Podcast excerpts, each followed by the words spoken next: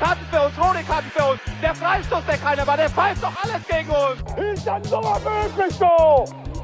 Mann, die Gewürzgurken da! Kommt auf die Pommes noch was drauf? Und einmal zwei halbe Hahn. Kommt auf die Pommes noch was drauf?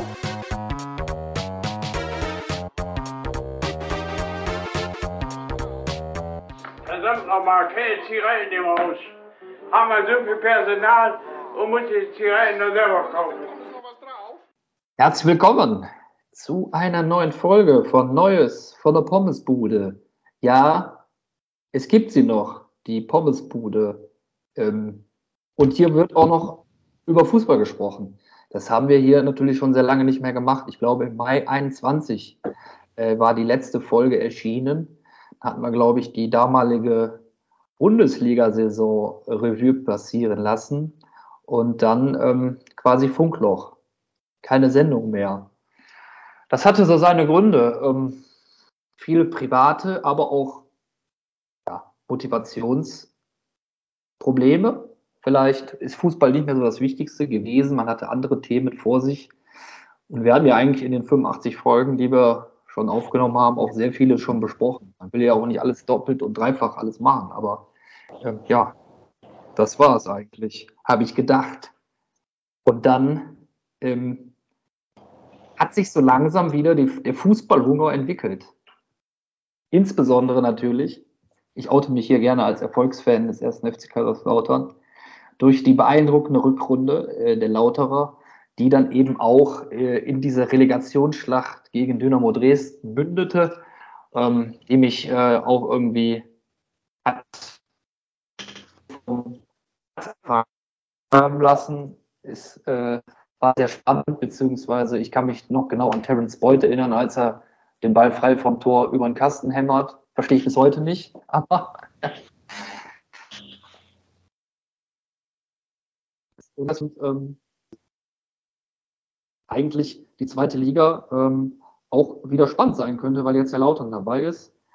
Ähm, Das ist also die subjektive Sicht. Eigentlich ist es ja ganz anders. Die zweite Liga hat eigentlich ihre großen Zugpferde verloren. Schalke und Werder Bremen sind aufgestiegen und Bielefeld sind abgestiegen. Also könnte man eigentlich auch denken, äh, ist eher ziemlich unattraktiv. Und jetzt fangen wir also wieder an, hier Podcasts aufzunehmen. Aber nun gut. Äh, Diese Folge, unsere Rückkehrfolge, unsere Comeback-Folge, ist auf jeden Fall ähm, ganz im Dienst der zweiten Liga.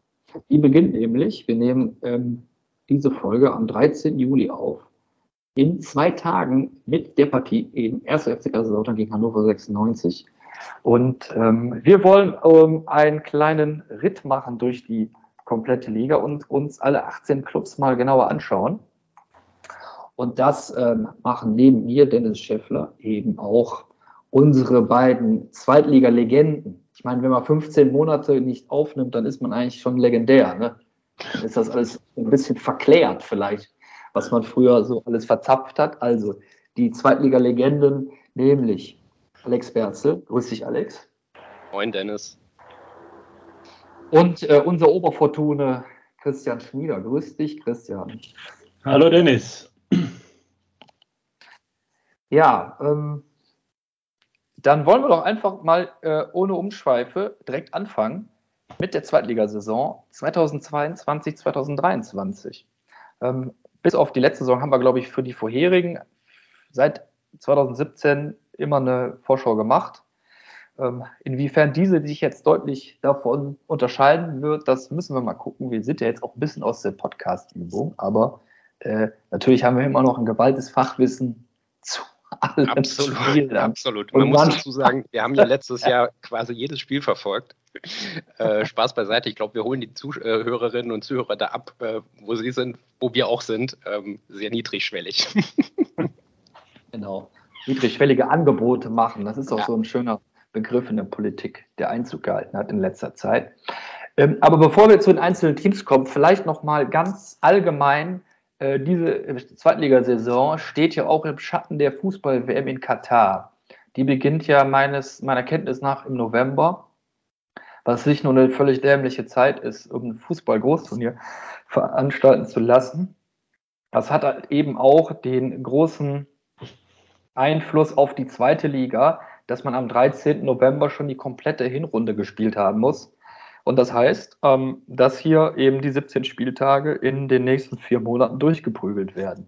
Ähm, Alex, was meinst du denn, äh, was, also, was, wie sollte denn insgesamt ein Zweitliga-Club aufgestellt sein, um jetzt mit diesen speziellen Bedingungen gut zurechtzukommen? Weil ähm, eventuell haben wir immer noch das Thema Corona, entsprechende In Infektionen, die ja natürlich auch äh, zu Spielverlegungen etc. führen könnten oder zu massiven Ausfällen in so einem Kader.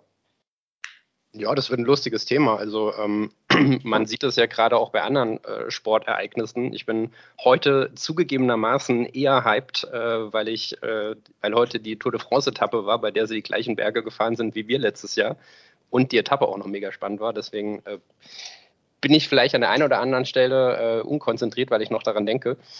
Ähm, war sehr schöne, äh, ja, sehr schönes Erlebnis, aber zu Corona zurück, das oder zu dem, was da passiert ist, ist ja, ähm, ist ja total krass. Man kann sich nicht darauf verlassen. Es, es geht im Moment ja auch, das merkt ihr sicherlich auch bei euch äh, im Freundeskreis, äh, Verwandte und so weiter, dass das gerade wieder, wieder zunimmt. Und ähm, ich glaube vor allem, dass man überhaupt keine Zeit hat, sich einzuspielen.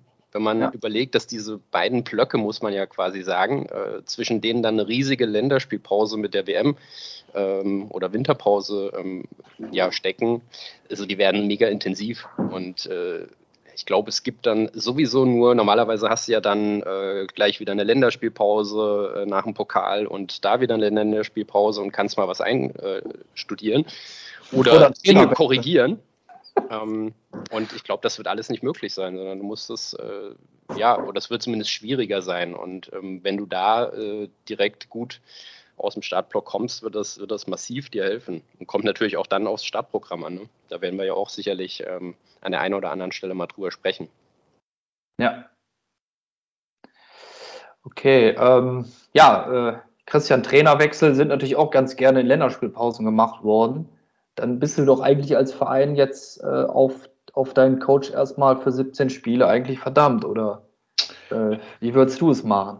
Sollte man meinen, dass es so ist, aber ähm, ich meine, schauen wir uns an, äh, was so in der, in der letzten Zeit passiert ist. Präsidenten aller Helge Leonard von Erzgebirge Aue, der jetzt nicht mehr in der zweiten Liga ist, aber wie man sagen, diese Typen äh, von Präsident, ich glaube nicht, dass die das stoppen wird. Ja. Mhm. Ähm, da wird äh, mit Sicherheit trotzdem dann der Trainer gefeuert, wenn sie es für nötig erachten. Problematisch ist natürlich, dass ein neuer Trainer überhaupt keine Chance hat, irgendwas Neues da reinzubringen. Du kannst nur dann nur auf den Effekt hoffen, es ist ein neuer da und die vorhandene Mannschaft reißt sich zusammen. Ja, aber Habt ihr ja letztes Jahr kennengelernt, ne? Also bei der richtig. Fortuna. Richtig, das, aber das war halt, äh, da gab es halt noch ganz andere Probleme wohl zwischen Coach und Team. Das, äh, da können wir ja in der Fortuna-Sektion genau. nochmal drauf eingehen. Aber äh, am Ende, äh, das, es, es wird schwierig werden. Und du musst halt auch sehen, selbst für die Trainer, die jetzt, die von jetzt von Anfang an dabei sind, die haben vier statt sechs Wochen Vorbereitung. Dazwischen wenig Möglichkeiten, was zu machen teilweise, weil der Spielplan so eng ist, dass du dann äh, englische Wochen spielst, noch nicht mal unter der Woche mal drei, vier Einheiten, wo du auch ein bisschen taktisch arbeiten kannst, ja, geschweige denn konditionell noch irgendwas tun kannst. Äh, huh. Also das wird generell sehr, sehr spannend werden, wie äh, die Teams dann da agieren. Und es kommt, wie Alex schon gesagt hat, auch aus meiner Sicht sehr stark auf den Start an. Wenn du gut startest, wenn du im Flow bist, wirst du bei dem engen Spielplan wahrscheinlich bessere Möglichkeiten haben, dann auch die Form mitzunehmen und äh, einfach Spiele zu gewinnen, weil du gerade halt die Form und das Glück hast. Und ähm, ja, das wird mit Sicherheit ein Faktor sein und Corona glaube ich auch, dass das mitspielen wird. Solche Fälle wie im letzten Jahr auch bei Fortuna, dass sie quasi mit der komplett, mit der fast kompletten zweiten Mannschaft antreten mussten, beziehungsweise zweite Mannschaft und zweite Garde der, der ersten Mannschaft, weil die, weil eine ganze Truppe gefehlt hat. Die Fälle gab es zum Glück jetzt nicht so oft, aber wenn es wieder Richtung Herbst geht, du weißt nicht, was passiert, das kann passieren und dann würde sicherlich ein größerer Kader Richtung 25, 26 Spieler sicherlich nicht verkehrt sein. Ja. Was aber immer eine finanzielle Frage ist. Ist eine finanzielle Frage und das, das andere Punkt ist die Eingespieltheit. Ne? Mhm. Inwiefern lasse ich es vielleicht dann mit den ganz vielen, mit den Umbrüchen in dieser Saison sein? Äh, kann sich natürlich nicht jede Mannschaft irgendwie leisten oder ähm, die eine oder Mannschaft, eine andere Team, da werden ja Leistungsträger auch weggekauft, was willst du da machen? Aber ähm, es ist natürlich, glaube ich, schon von Vorteil, wenn so ein Kern, der gut zusammenspielt und harmoniert, wenn der vielleicht erstmal bestehen bleibt. Hatten wir ja ein bisschen auch die Situation bei der einen oder anderen Bundesligamannschaft, jetzt auch in Corona, wo irgendwie das Geld auch nicht da war, Großleute zu holen oder auch zu verkaufen. Da sind ja doch ja viele noch eine Saison länger beim Verein geblieben, wo sie waren. Aber ähm, ja, wir schauen einfach mal, ähm, wie denn, oder versuchen das auch vielleicht zu durchdringen, inwiefern das strategisch bei dem einen oder anderen Club auch ähm, schon so passiert ist. Ähm, wir würden einfach mal alphabetisch mit den Teams starten, beziehungsweise also beim Städtenamen. Und äh, da würde dann als erstes Team Arminia Bielefeld aufgerufen werden. Sicherlich ein sehr interessanter Zweitligist, der jetzt halt eben zwei Jahre in der Bundesliga spielen konnte.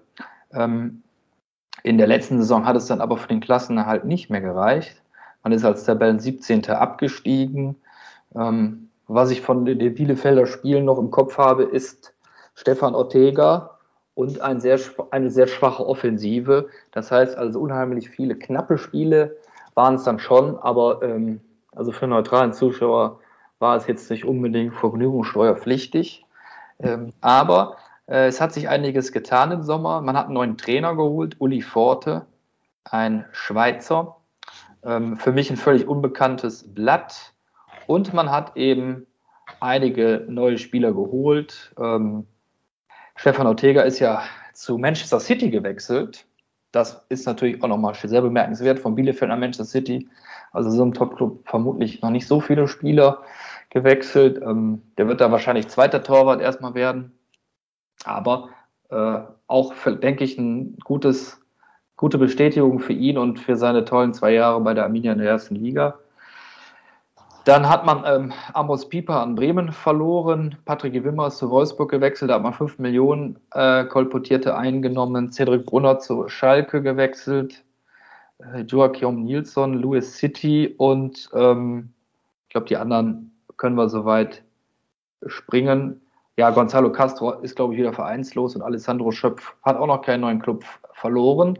Und auf der Habenseite ähm, zweitligafahrende Leute geholt mit Hüsing, mit äh, Rajkowski, der war doch mal lange Zeit auch bei, ähm, bei St. Pauli, glaube ich, auch in den USA gespielt. Bester Schnauzer der Liga. Ja, stimmt. Hat sich jetzt mit einem schönen Schnurres, macht er da schon auf sich aufmerksam. Und ansonsten, tja, weiß ich gar nicht genau, äh, wer denn noch alles, wer noch alles äh, bemerkenswert wäre. Auf jeden Fall, ähm, ja, es ist das jetzt so die Bielefelder Mannschaft. Vom Kader her muss man eben ähm, auch noch dazu sagen, mh, der Topscorer der letzten Saison ähm, ist nach wie vor dabei. Der äh, Okugawa ist das, genau. Ja, und ähm, was macht denn, Christian, die Arminia jetzt für dich für einen Eindruck? Ich bin sehr gespannt, was der Trainer machen wird. Der Kader an sich äh, ist, glaube ich, gar nicht so schlecht. Also äh, Capino hinten jetzt als Ersatz für äh, Ortega im Tor ist ein ganz guter Zweitligatorwart, das hat er schon mehrfach bewiesen. Die Abwehr könnte vielleicht noch jemanden gebrauchen, aber äh, ich denke, dass gerade Spieler, die man letztes Jahr verpflichtet hat, wie Janni Serra, wie Florian Krüger, wie auch Robin Hack, dass die jetzt in diesem Jahr in der zweiten Ligasaison mit Sicherheit eine größere Rolle werden spielen können. Und zwar in der, Bundes, in der Bundesliga, glaube ich, war es einfach ein bisschen zu viel für, also zu viele von den jungen Spielern und die haben keine Achse gehabt, die sie mitgetragen hat. Und ich glaube auch jetzt, dass ich fand es bemerkenswert, dass äh, Ford den, äh, den ewigen Fabian Klos sofort wieder zum Kapitän gemacht hat. gehe ich auch von aus, dass der wieder seine Spiele kriegen wird. Da bin ich sehr gespannt, ob er nochmal. Wie gut ist er noch, ne? Das weiß Ja, ich. Genau, aber ich kann mir das gut vorstellen, dass er nochmal zu einer guten Form kommen wird, weil als Typ ist er unheimlich wichtig. Und Biel- Bielefeld ist, glaube ich, eine Mannschaft, die, wenn das alles ineinander greift und die jungen Spieler sich entsprechend etwas weiterentwickeln können, durchaus die Möglichkeiten hat, äh, im oberen Drittel mitzuspielen. Ich würde tatsächlich das Fragezeichen hier zumindest eher in der Defensive als in der Offensive setzen, weil ich glaube, dass die Offensive für die zweite Liga eigentlich ganz in Ordnung ist. Ja, ich glaube halt, dass Mhm. Hüsing äh, total wichtig ist, dass du den für hinten geholt hast. Auch ein Ja. Verlust für, für Heidenheim natürlich. Ähm, als ich gehört habe, sollen die auch überlegen, mit Dreierkette zu spielen. Ja, ich meine, äh, im, im Zentrum kannst du mit Prietl, Vassiliades, das, das ist äh, solide. Okugawa ist natürlich mega. Ähm, und vorne, wie du es gesagt hast, also ich bin auch relativ enttäuscht von, von, von Hack, von äh, Krüger, den haben wir beide ja auch immer gut gesehen. Ähm, und das ist ja quasi auch deren, ja, also letzte Chance ist jetzt zu viel gesagt, die sind 23, aber ähm, wenn sie nochmal wirklich sich entwickeln wollen und äh, es auf Bundesliga-Ebene packen wollen, dann wäre das jetzt die Möglichkeit bei einem Absteiger, wo man sehr viele Möglichkeiten bekommen wird, eben auch was zu zeigen. Und da bin ich jetzt mal gespannt, was äh, gerade so ein Robin Hack, der lange in den Himmel gelobt wurde, nie so richtig effizient war, aber immer andeutungsweise ähm, viel gezeigt hat, was das dann ähm, dieses Jahr bei Bielefeld wird. Ganz genau. Sehe ich auch so. Äh, man wird, wenn du jetzt ein bisschen in die Glaskugel guckst, ich glaube, dass tatsächlich, wenn sie mit einer Dreierkette spielen, dann dürfte es ja wahrscheinlich auf ein 3-5-2 her- oder ein 3-4-3 hinauslaufen. Mit zwei Spitzen dürfte das irgendwo zwischen neben, wird es ein Duell sein, Serra oder Klos und dann daneben Lassme oder Krüger. Und äh, wenn sie, wenn sie mit, drei Spi- mit drei Spitzen spielen, könnte ich mir halt vorstellen, dass Krüger eine der Außenpositionen vermutlich die rechte kriegt, Hack die linke und dann entweder Klos oder Serra die Mittelstürmerposition. Die Spieler dafür haben sie, um beide Systeme spielen zu können, auch vernünftig. Ja. Und vergleichsweise ist das natürlich Qualität. Also Ja, wenn man alleine eindeutig. überlegt, wer aus der, wer aus der Liga ähm, rausgeht, ähm, also mit, mit Terodde, mit Doug Schmidt, Füllkrug, mit Burgstaller. Äh, also ich hatte das in unserem Vorgespräch ja kurz angesprochen, dass äh, ich glaube von den, von den ersten sechs der Torjägerliste ist noch einer dabei und von den äh, ersten zehn sind es drei. Äh, also vor allem die, die HSV-Spieler und sonst ist eigentlich äh, alles Hofmann, äh, jetzt vermutlich ja auch äh, Narei, wenn es um ähm, Scorer geht. Ähm, also da ist so viel Qualität raus und die hat Bielefeld auf jeden Fall auf dem Papier. Ja. Ich auch. Ich finde auch Ziele haben direkt wieder den Aufstieg zu anzupeilen. Den werden sie sich auch versuchen. Ähm, das Startprogramm liest sich zumindest auch machbar. In Sandhausen, okay, da sind schon viele gestolpert, muss man sagen, gerade am Anfang der Saison. Ähm, aber zu Hause dann gegen Jan Regensburg, die musste auch ordentlich federn lassen. Dann beim, äh, bei Hansa Rostock und dann kommt quasi zum wahrscheinlichen Topspiel der HSV an die Alm oder auf die Alm am 13. August. Ja. Also das ist doch eigentlich ein Auftaktprogramm, wo man doch vielleicht mal so, ja, vielleicht mal neun Punkte holen könnte.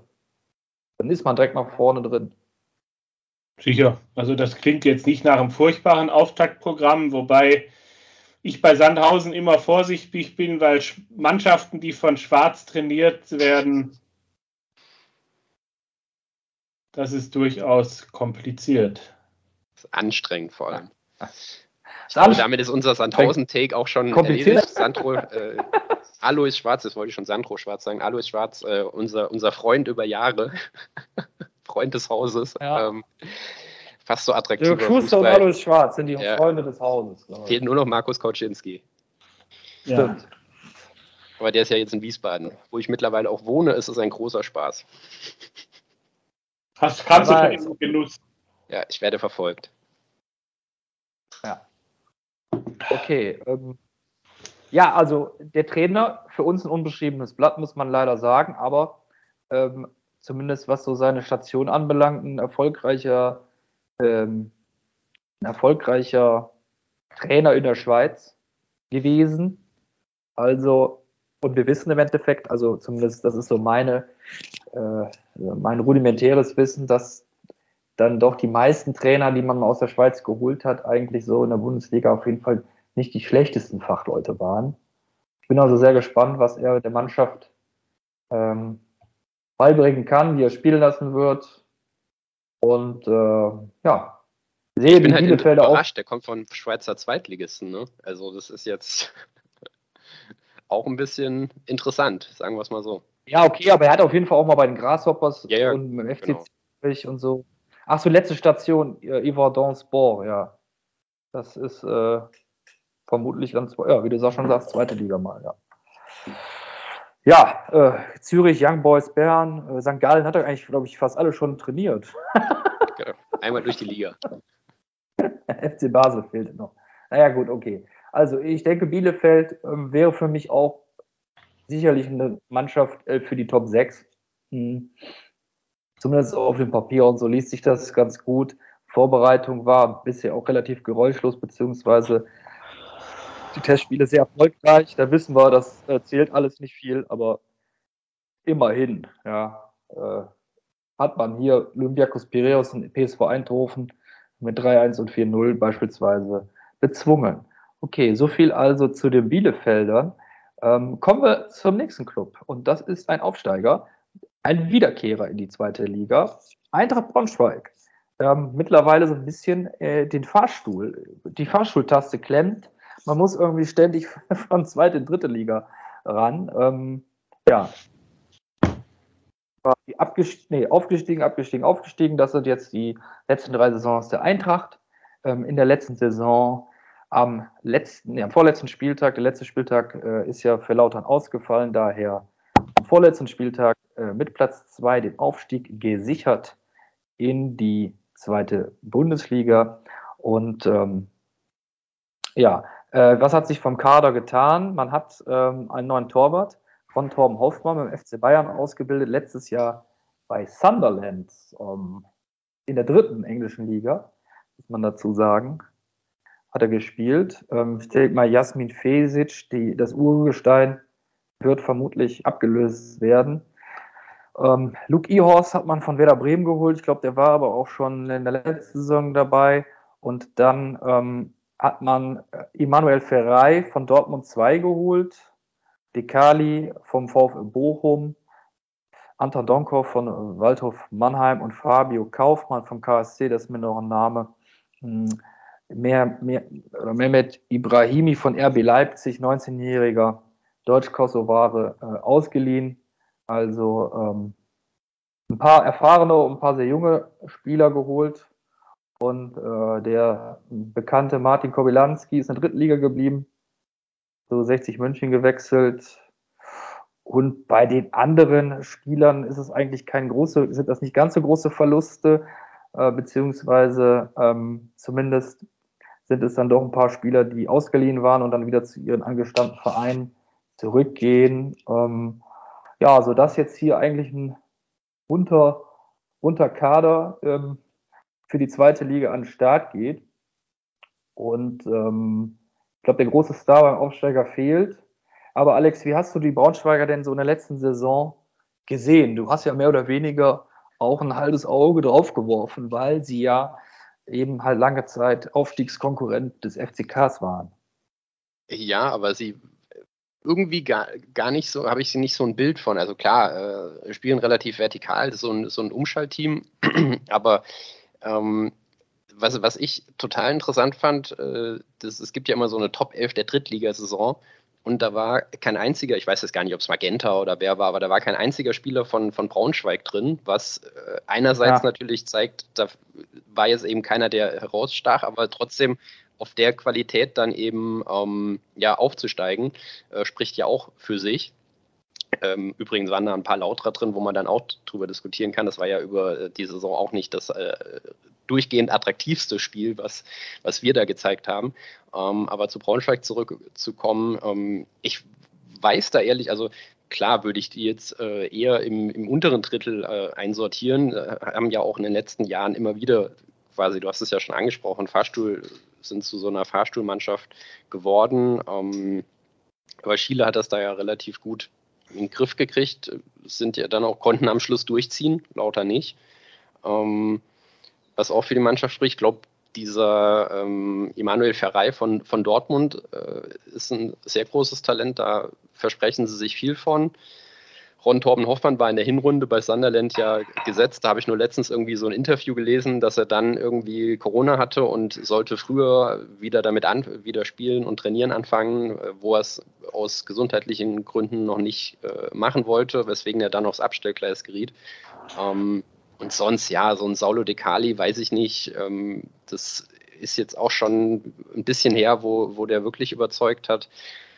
Äh, sehr viele Fragezeichen. Ähm, ich weiß nicht, Christian, ob du da äh, noch mehr Eindrücke hast, äh, wer, wer da noch eine wichtige Rolle spielen könnte, auf wen es ankommen könnte.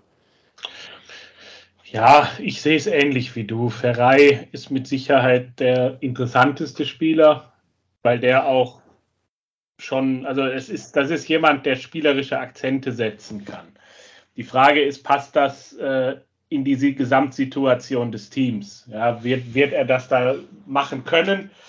Ich sehe tatsächlich bei Braunschweig ein bisschen ein Fragezeichen im Sturm.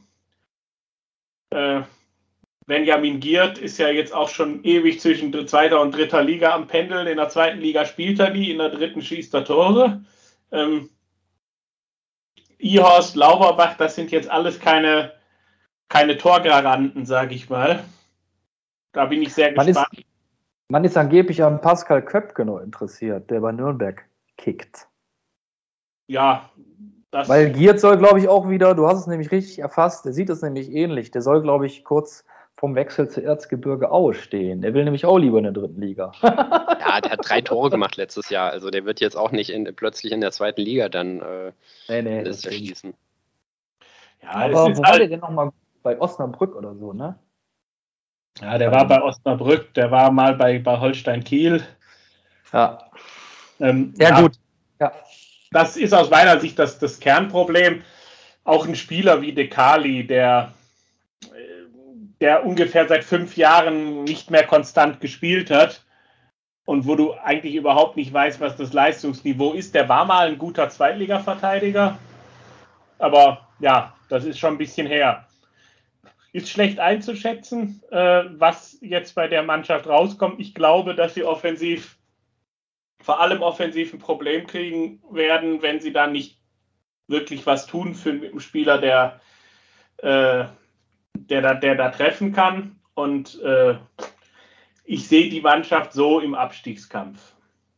Mit ziemlicher Sicherheit.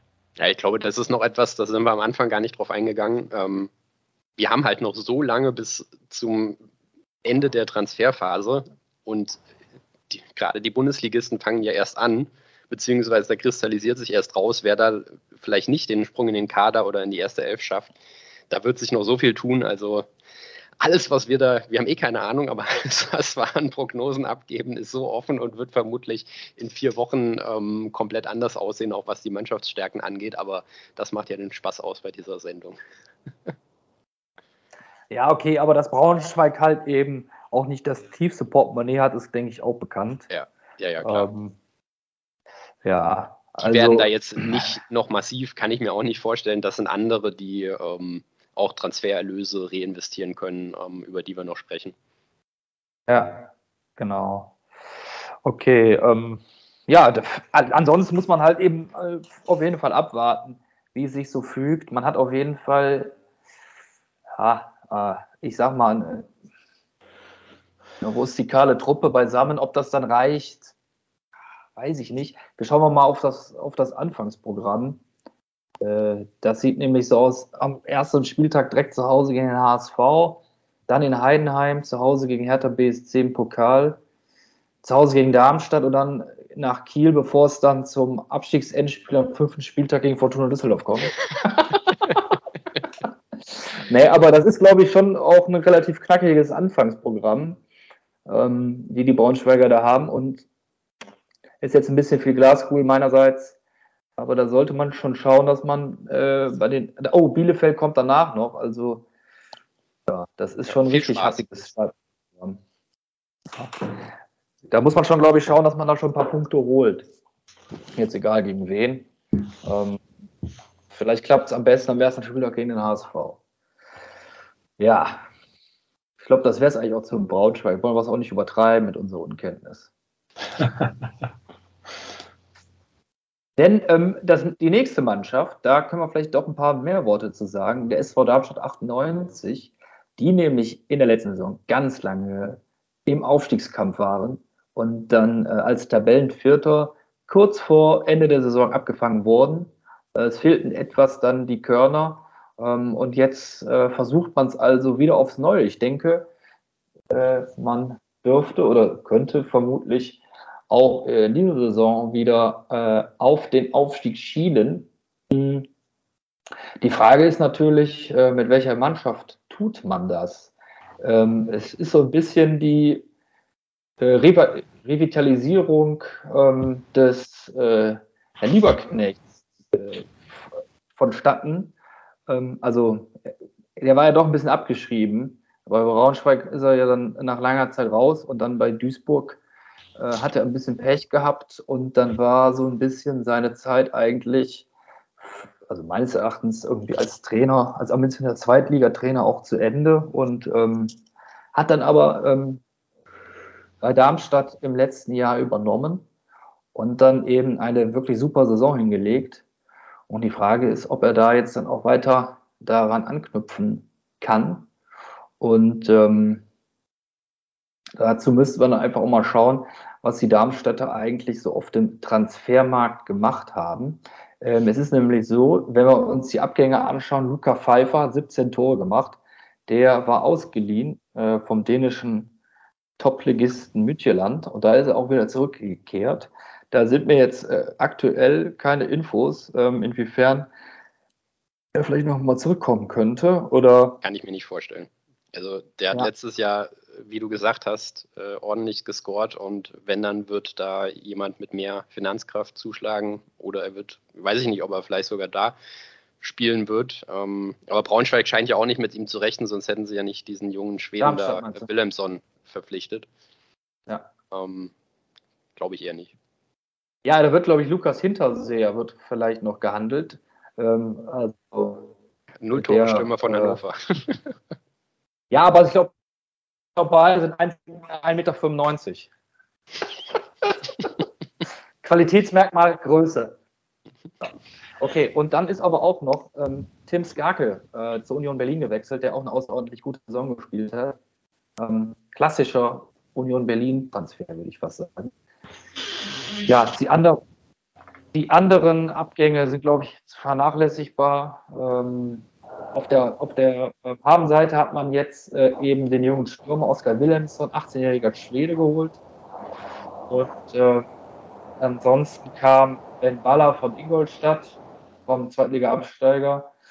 Äh, ansonsten für mich unbekannte Leute, Magnus Warming aus, vom FC Turin ausgeliehen worden und ähm, Alexander Brunst, ein Torwart auch aus Dänemark von Felche BK.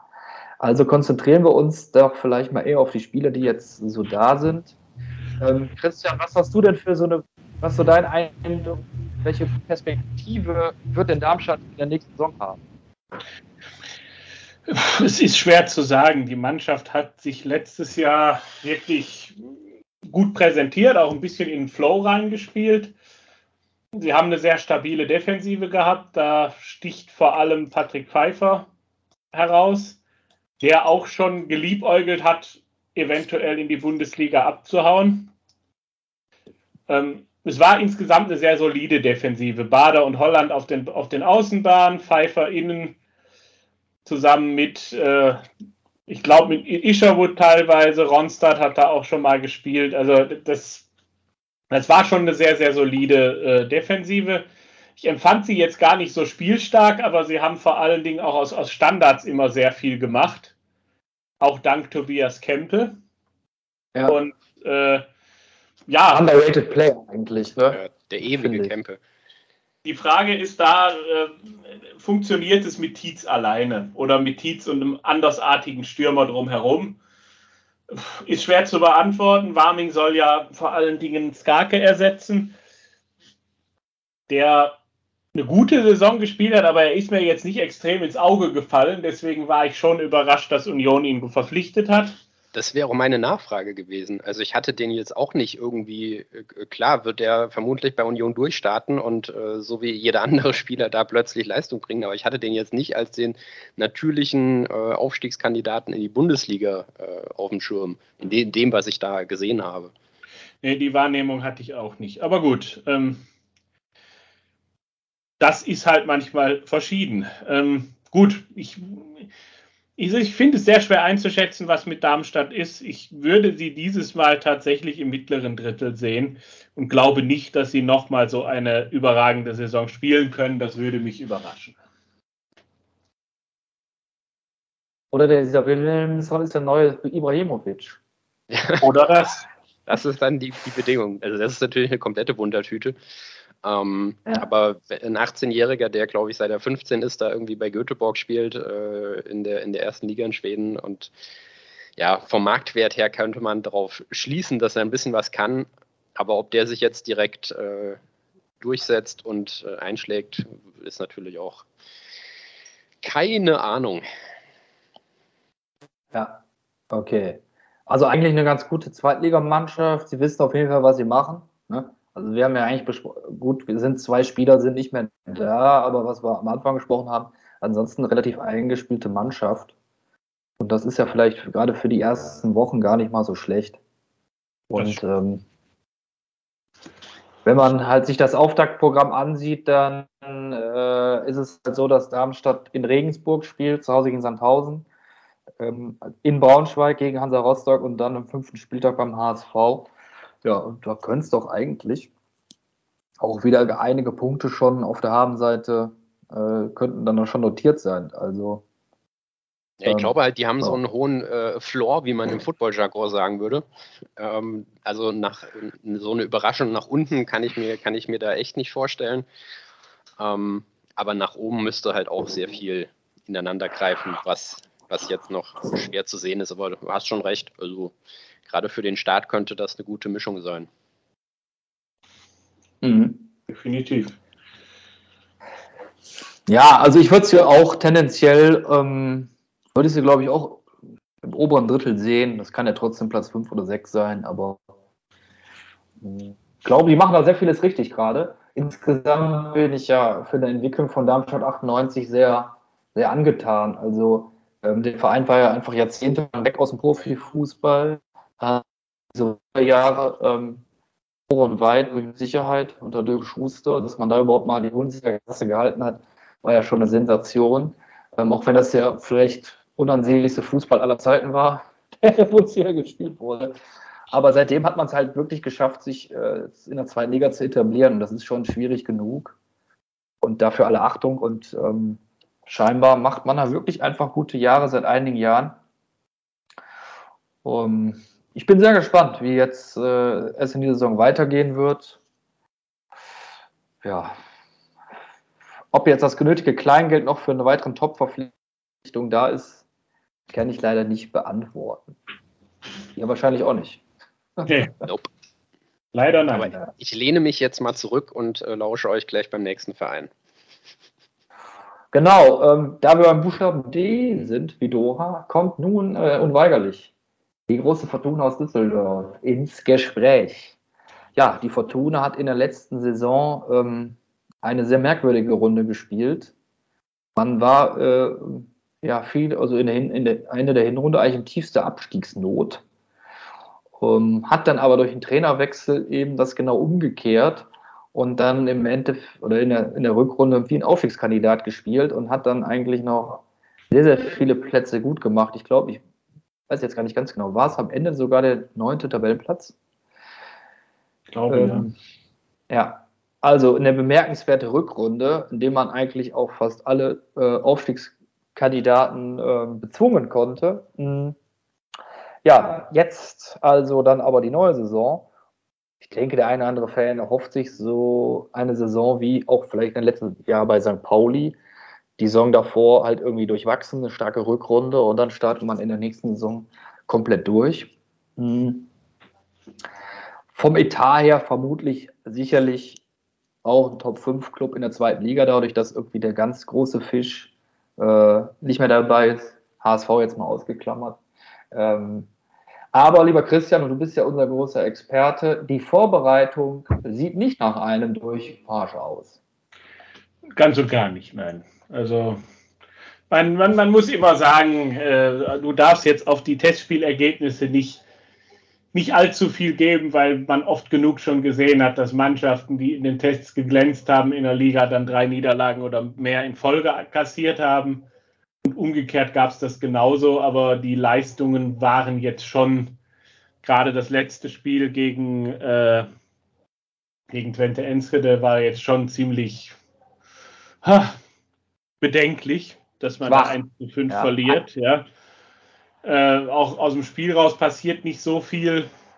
Ähm, ja, wenn ich jetzt überlege, dass Khaled Narei die Mannschaft verlassen wird, vor aller Voraussicht nach, man sich dann auch auf den, auf den Außen auf Felix Klaus wird verlassen müssen. Ähm, Was ist das eigentlich für eine Nummer Gedanken? mit Narei? Also das wirkt komplett schief irgendwie. Ich, ich, kann das ganz schlecht beurteilen. Das, was man liest, ist, dass Narei sich gerne, gerne nach Griechenland möchte und die Griechen pokern wie sonst was. Und Fortuna sagt, wir wollen eine bestimmte Summe haben und dann ist das ein ganz, ganz komisches Spiel ich verstehe auch nicht, warum Narei nach, nach Thessaloniki möchte, was er so super daran findet. Nachdem ja, brutto gleich, netto. Ja, das mag sein. äh, vielleicht kriegt er auch ein nicht fertig gebautes Häuschen da, weil das ist ja zum Steuersparen wichtig in Griechenland. Aber ähm, ja. ich verstehe halt nicht, was er genau da will, weil äh, er hat jetzt ein gutes Jahr in der zweiten Liga gespielt und sofort wechselt er wieder. Ähm, und geht nicht, würde jetzt nicht, das ist jetzt für mich nicht der Schritt zu sagen, ich will jetzt wirklich nochmal nach oben und in, an den großen Fleischtopf. Nein, er geht zu einer Mannschaft, wo er hofft, in der Europa League zu spielen. Die Liga ist aber deutlich schwächer, als, als die deutsche Liga es ist. Und äh, wie du sagst, ich glaube, es geht tatsächlich einzig und allein ums Geld und um nichts anderes dabei. Die sportliche Herausforderung ist, ist da, aber könnte größer sein. Und alle anderen Vereine wollen vermutlich nicht ein, anderthalb bis zwei Millionen für ihn bezahlen. Was ich merkwürdig finde für den Topscorer der zweiten Liga, wenn man sich anguckt, welche Preise in England für Zweitligaspieler bezahlt werden, sind zwei Millionen ein ziemliches Schnäppchen. Dass da kein Bundesligist ran möchte, ja, merkwürdig. Und? Aber die ganze Nummer ist komisch. Ja, und bei ihm weiß ja auch, was du bekommst. Ne? Also, das ist jetzt ja keine Wundertüte oder sonst was. Ist eigentlich. Nee, es, ist, ähm, es ist kein Trickser, sondern das ist ein sehr geradliniger, schneller Spieler. Der, aber richtig, der, richtig eingesetzt halt eben super, super effektiv. Genau. Und ja, im Endeffekt, wenn man sich jetzt anguckt, Fortuna hat am Transfermarkt so gut wie gar nichts gemacht. Man, es ist immer so, ne, die haben, man hat jetzt Device gekauft, man hat äh, Ao Tanaka gekauft, ähm, Gerade Device war ja auch der große Rückhalt in der Rückrunde, ne? Also der Innenverteidiger. Mit Sicherheit, ein, das ist eine gute Verpflichtung mit Sicherheit. Ähm, allerdings ist es jetzt so, man, es war letztes Jahr schon ganz deutlich so, dass Fortuna sehr einseitig nur stark war, nämlich über, über die Seite, meistens die rechte, wo Narei gespielt hat, da war, da war mehr Betrieb und wenn man wirklich nach oben gucken möchte, musst du beide Flügel vernünftig besetzt haben. So, wenn ich jetzt die Parallele ziehe, bei der, letzten, im, bei der letzten Aufstiegssaison hattest du mit Rahman und mit äh, Takashi Usami zwei Spieler, die auf einem guten Niveau die Flügel besetzt haben und Düsseldorf hat im Moment nur einen gehabt. Wenn der jetzt geht und da bin ich dann mal gespannt, wie man den ersetzt, weil also bislang ist da nicht viel bei rausgekommen, was die Fortuna da getan hat. Und du hast mit Felix Klaus und äh, vielleicht noch mit Emma Ioa, der auch außen spielen kann, und Christopher Peterson hast du jetzt drei Spieler, die die, die, die Außenposition wirklich spielen können. Ein Schinter Appelkamp ist ab und zu da eingesetzt worden von Tune, ist für mich allerdings persönlich kein Außenbahnspieler. Und äh, ja, der Rest, mhm. es, es, ist dann ein bisschen dünn. Ja, und äh, gut, Nana Ampomar, der ist auch noch da, hat sich aber jetzt auch wieder verletzt, also mit dem kann man eigentlich nicht rechnen. Also ich denke, dass mindestens zwei Außenbahnspieler noch kommen müssen man sollte auch auf der defensiven Außenbahn, zumindest rechts mit der Verletzung von Zimmermann, darüber nachdenken, ob man da nicht jemanden braucht. Weil, äh, oh, es sei denn, man traut es äh, dem äh, U23-Spieler Uccino, der jetzt hochgezogen wurde, zu. Dann, das kann ich nicht beurteilen. Der hatte in dem Spiel, wo er gespielt hat, gegen Paderborn, mit den vielen Corona-Fällen, hat er eine gute Leistung gebracht. Aber ich weiß halt nicht, inwieweit man jetzt sagt, äh, wir trauen, wir trauen ihm das zu, beziehungsweise auch Tim Oberdorf, wobei ich den eher innen sehen würde. Deswegen, ich, ich denke, ein Außenverteidiger täte noch gut, zwei offensive Außen. Auch ein zentraler Spieler wäre jetzt nicht verkehrt, aber im Sturm brauchst du nicht unbedingt jemanden. Du hast mit Ginczek, Hennings, Kovnatski wird vermutlich bleiben, der auch wieder besser in Form ist. Ja, damit sollte es eigentlich wirklich sein. Was man jetzt Lobinger abgegeben hat, war für mich ein Indiz dafür, dass man eher davon ausgeht, dass Kovnatski nochmal bleibt und den dritten und letzten Anlauf in Düsseldorf probieren wird. Wie lange dauert es denn, bis Botzek wieder da ist? Da steht Düsseldorf 2. Also ja, das ist die große Frage. Ja, also jetzt zu, zuletzt, äh, er ist immer noch wichtig gewesen. Jetzt zuletzt hatte vor allen Dingen Sobotka die Zentraldefensive auch ganz ordentlich gemacht. Wenn gar nichts geht, wird Adam vermutlich ja. wieder zurückgeholt. Äh, Kann ich mir so gar nicht vorstellen ohne, ohne, ohne Botzek. Den, den, alten Drecksack braucht man meiner Meinung nach auch, aber er ist natürlich jetzt auch schon in einem, ziemlich, äh, in einem ziemlichen Alter. Und äh, ja, ich kann das nachvollziehen, dass der Verein und er sagen, okay, dann mal jetzt zwei Jahre U23, da kann ich, da kann ich noch zwei Jahre regelmäßig kicken, weil das in der zweiten Liga immer schwieriger wird mit zunehmendem Alter. Das ist ja einfach so. Wobei ich ihm das von der Klasse durchaus noch zutrauen würde. Ja gut, ja. und man, man, wird jetzt sehen, wo es. Ja, es kommt jetzt wahrscheinlich. Ja, es kommt jetzt sicherlich auch auf Spieler wie Piotrowski an, ähm, dass da, ob da vielleicht noch ein höherer Gang geschaltet werden kann. Äh, Schinter Appelkamp, ja das große auch Talent. einige Spiele gesehen, ja, und Piotrowski läuferisch und kämpferisch kann man dem seltenen Vorwurf machen, er ist halt fußballerisch ungenau. Wenn sich das verbessert, dann kann das ja. auch noch was mehr werden, aber ich bin mir nicht sicher, ob er da die, äh, die Klasse für hat, das stabil auf einem anderen Niveau zu bringen. Weil von ja, der körperlichen Komponente gibt es wenig, wenig auszusetzen, sage ich mal. Ja. Ja, ich, was ich halt mit meine, ist halt, du bist jetzt ein bisschen ähm, darauf angewiesen, dass eben Daniel Thune eben für diese Spieler äh, irgendwie etwas, etwas offenbaren kann, dass diese Spieler halt noch ein Level höher äh, kommen können. Ja, ja. Das ist halt so, das ist halt, Ao Tanaka hat sicherlich noch äh, Potenzial, noch besser zu werden.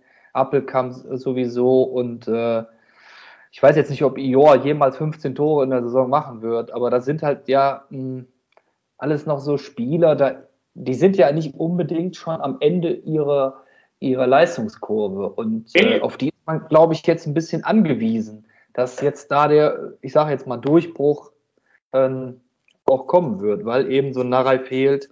Und von Rufen Hennings kannst du, glaube ich, auch nicht, kannst du einfach nicht mehr 15 Tore äh, in der Saison er erwarten. Also würde ich mich sicherlich noch ähm, drüber freuen, aber der ist jetzt 34. Vielleicht macht das nochmal ein Jahr, aber ich glaube, sicher also, ist das. Halt Hennings Zeit ist, ist begrenzt. Ich würde ihm diese Saison nochmal äh, noch, das nochmal zutrauen, aber ja, sehr viel länger wird es nicht mehr sein. Tanaka muss sich dringend weiterentwickeln. Der ist sicherlich talentiert, aber auf ihn wird es mit ankommen, genauso wie auf, wie auf Shinta Appelkamp, ob äh, die da irgendwo einen höheren Gang reinbekommen. Ähm, Felix Klaus, ja, ich, ich glaube da nicht dran. Ja, Auch nicht. Nee. es, es wäre, es würde mich ja freuen, aber es wäre, wäre sehr überraschend, wenn der mal eine wirklich gute Saison spielt, weil äh, ich von ihm einfach nicht viel gesehen habe dafür, dass er für über eine Million verpflichtet wurde. Das, ja, Das habe ich eh nie verstanden. ich auch nicht. Und klar, Christopher Peterson, ja, Ist ein solider, ist ein solider Außenspieler, das würde ich glaube ich schon sagen. Aber er ist, er ist ein Trickser und äh, wenn der jetzt, wenn der es schaffen würde, mal durchzukommen und auch mal Leute auszuspielen, alles fein. Aber das schafft er ja. Hat er zuletzt gar nicht geschafft. Er ist mit, sein Trick ist immer der gleiche und er ist immer hängen geblieben. Und äh, wenn das so weitergeht, dann wäre es sinnvoll, ihn zur Winterpause zu verkaufen. Weil das, Ja. das wird dann nichts. okay. So wie das jetzt ist, bah, Fortuna ist schwer. Ich würde, ich würde es sie maximal im mittleren Drittel sehen, es sei denn, die ergänzen den Kader so, wie ich es beschrieben habe. Ich tue mich da mit, einem, mit einer Prognose auch noch sehr schwer und ähm, ja, glaube äh, mit Blick auf, den, auf das Anfangsprogramm, ja, äh, dass man da vielleicht, also man spielt in Magdeburg gegen Paderborn, in Sandhausen gegen Fürth und in Braunschweig, dann gegen Jan Regensburg noch. Also das sind alles äh, Gegner, wo halt die Fans und die Öffentlichkeit auch einiges schon erwarten von der Truppe. Und die ist ja aktuell auf jeden Fall nicht gut eingespielt. Das, das zeigen die Testspiele ja meines Erachtens schon. Und äh, vielleicht kriegen sie da auch jetzt den Schalter umgelegt. Das wäre ja auch zu wünschen, klar. Aber ähm, ich glaube, ich verstehe halt das Spekulieren am, jetzt nicht, dass man auf den großen Fisch bei den Bundesligisten wartet und das Transferfenster wieder aus äh, nutzen will. Da frage ich mich tatsächlich, ist, ist es so schlecht finanziell um Düsseldorf bestellt, dass man nicht in der Lage ist, auch ablösefreie Spieler, die durchaus in vernünftiger Qualität auch auf dem Markt sind, zu verpflichten? Ähm, es scheint so zu sein. Ja, Ja, es scheint ich zu sein, persönlich ja. sehr komisch finde.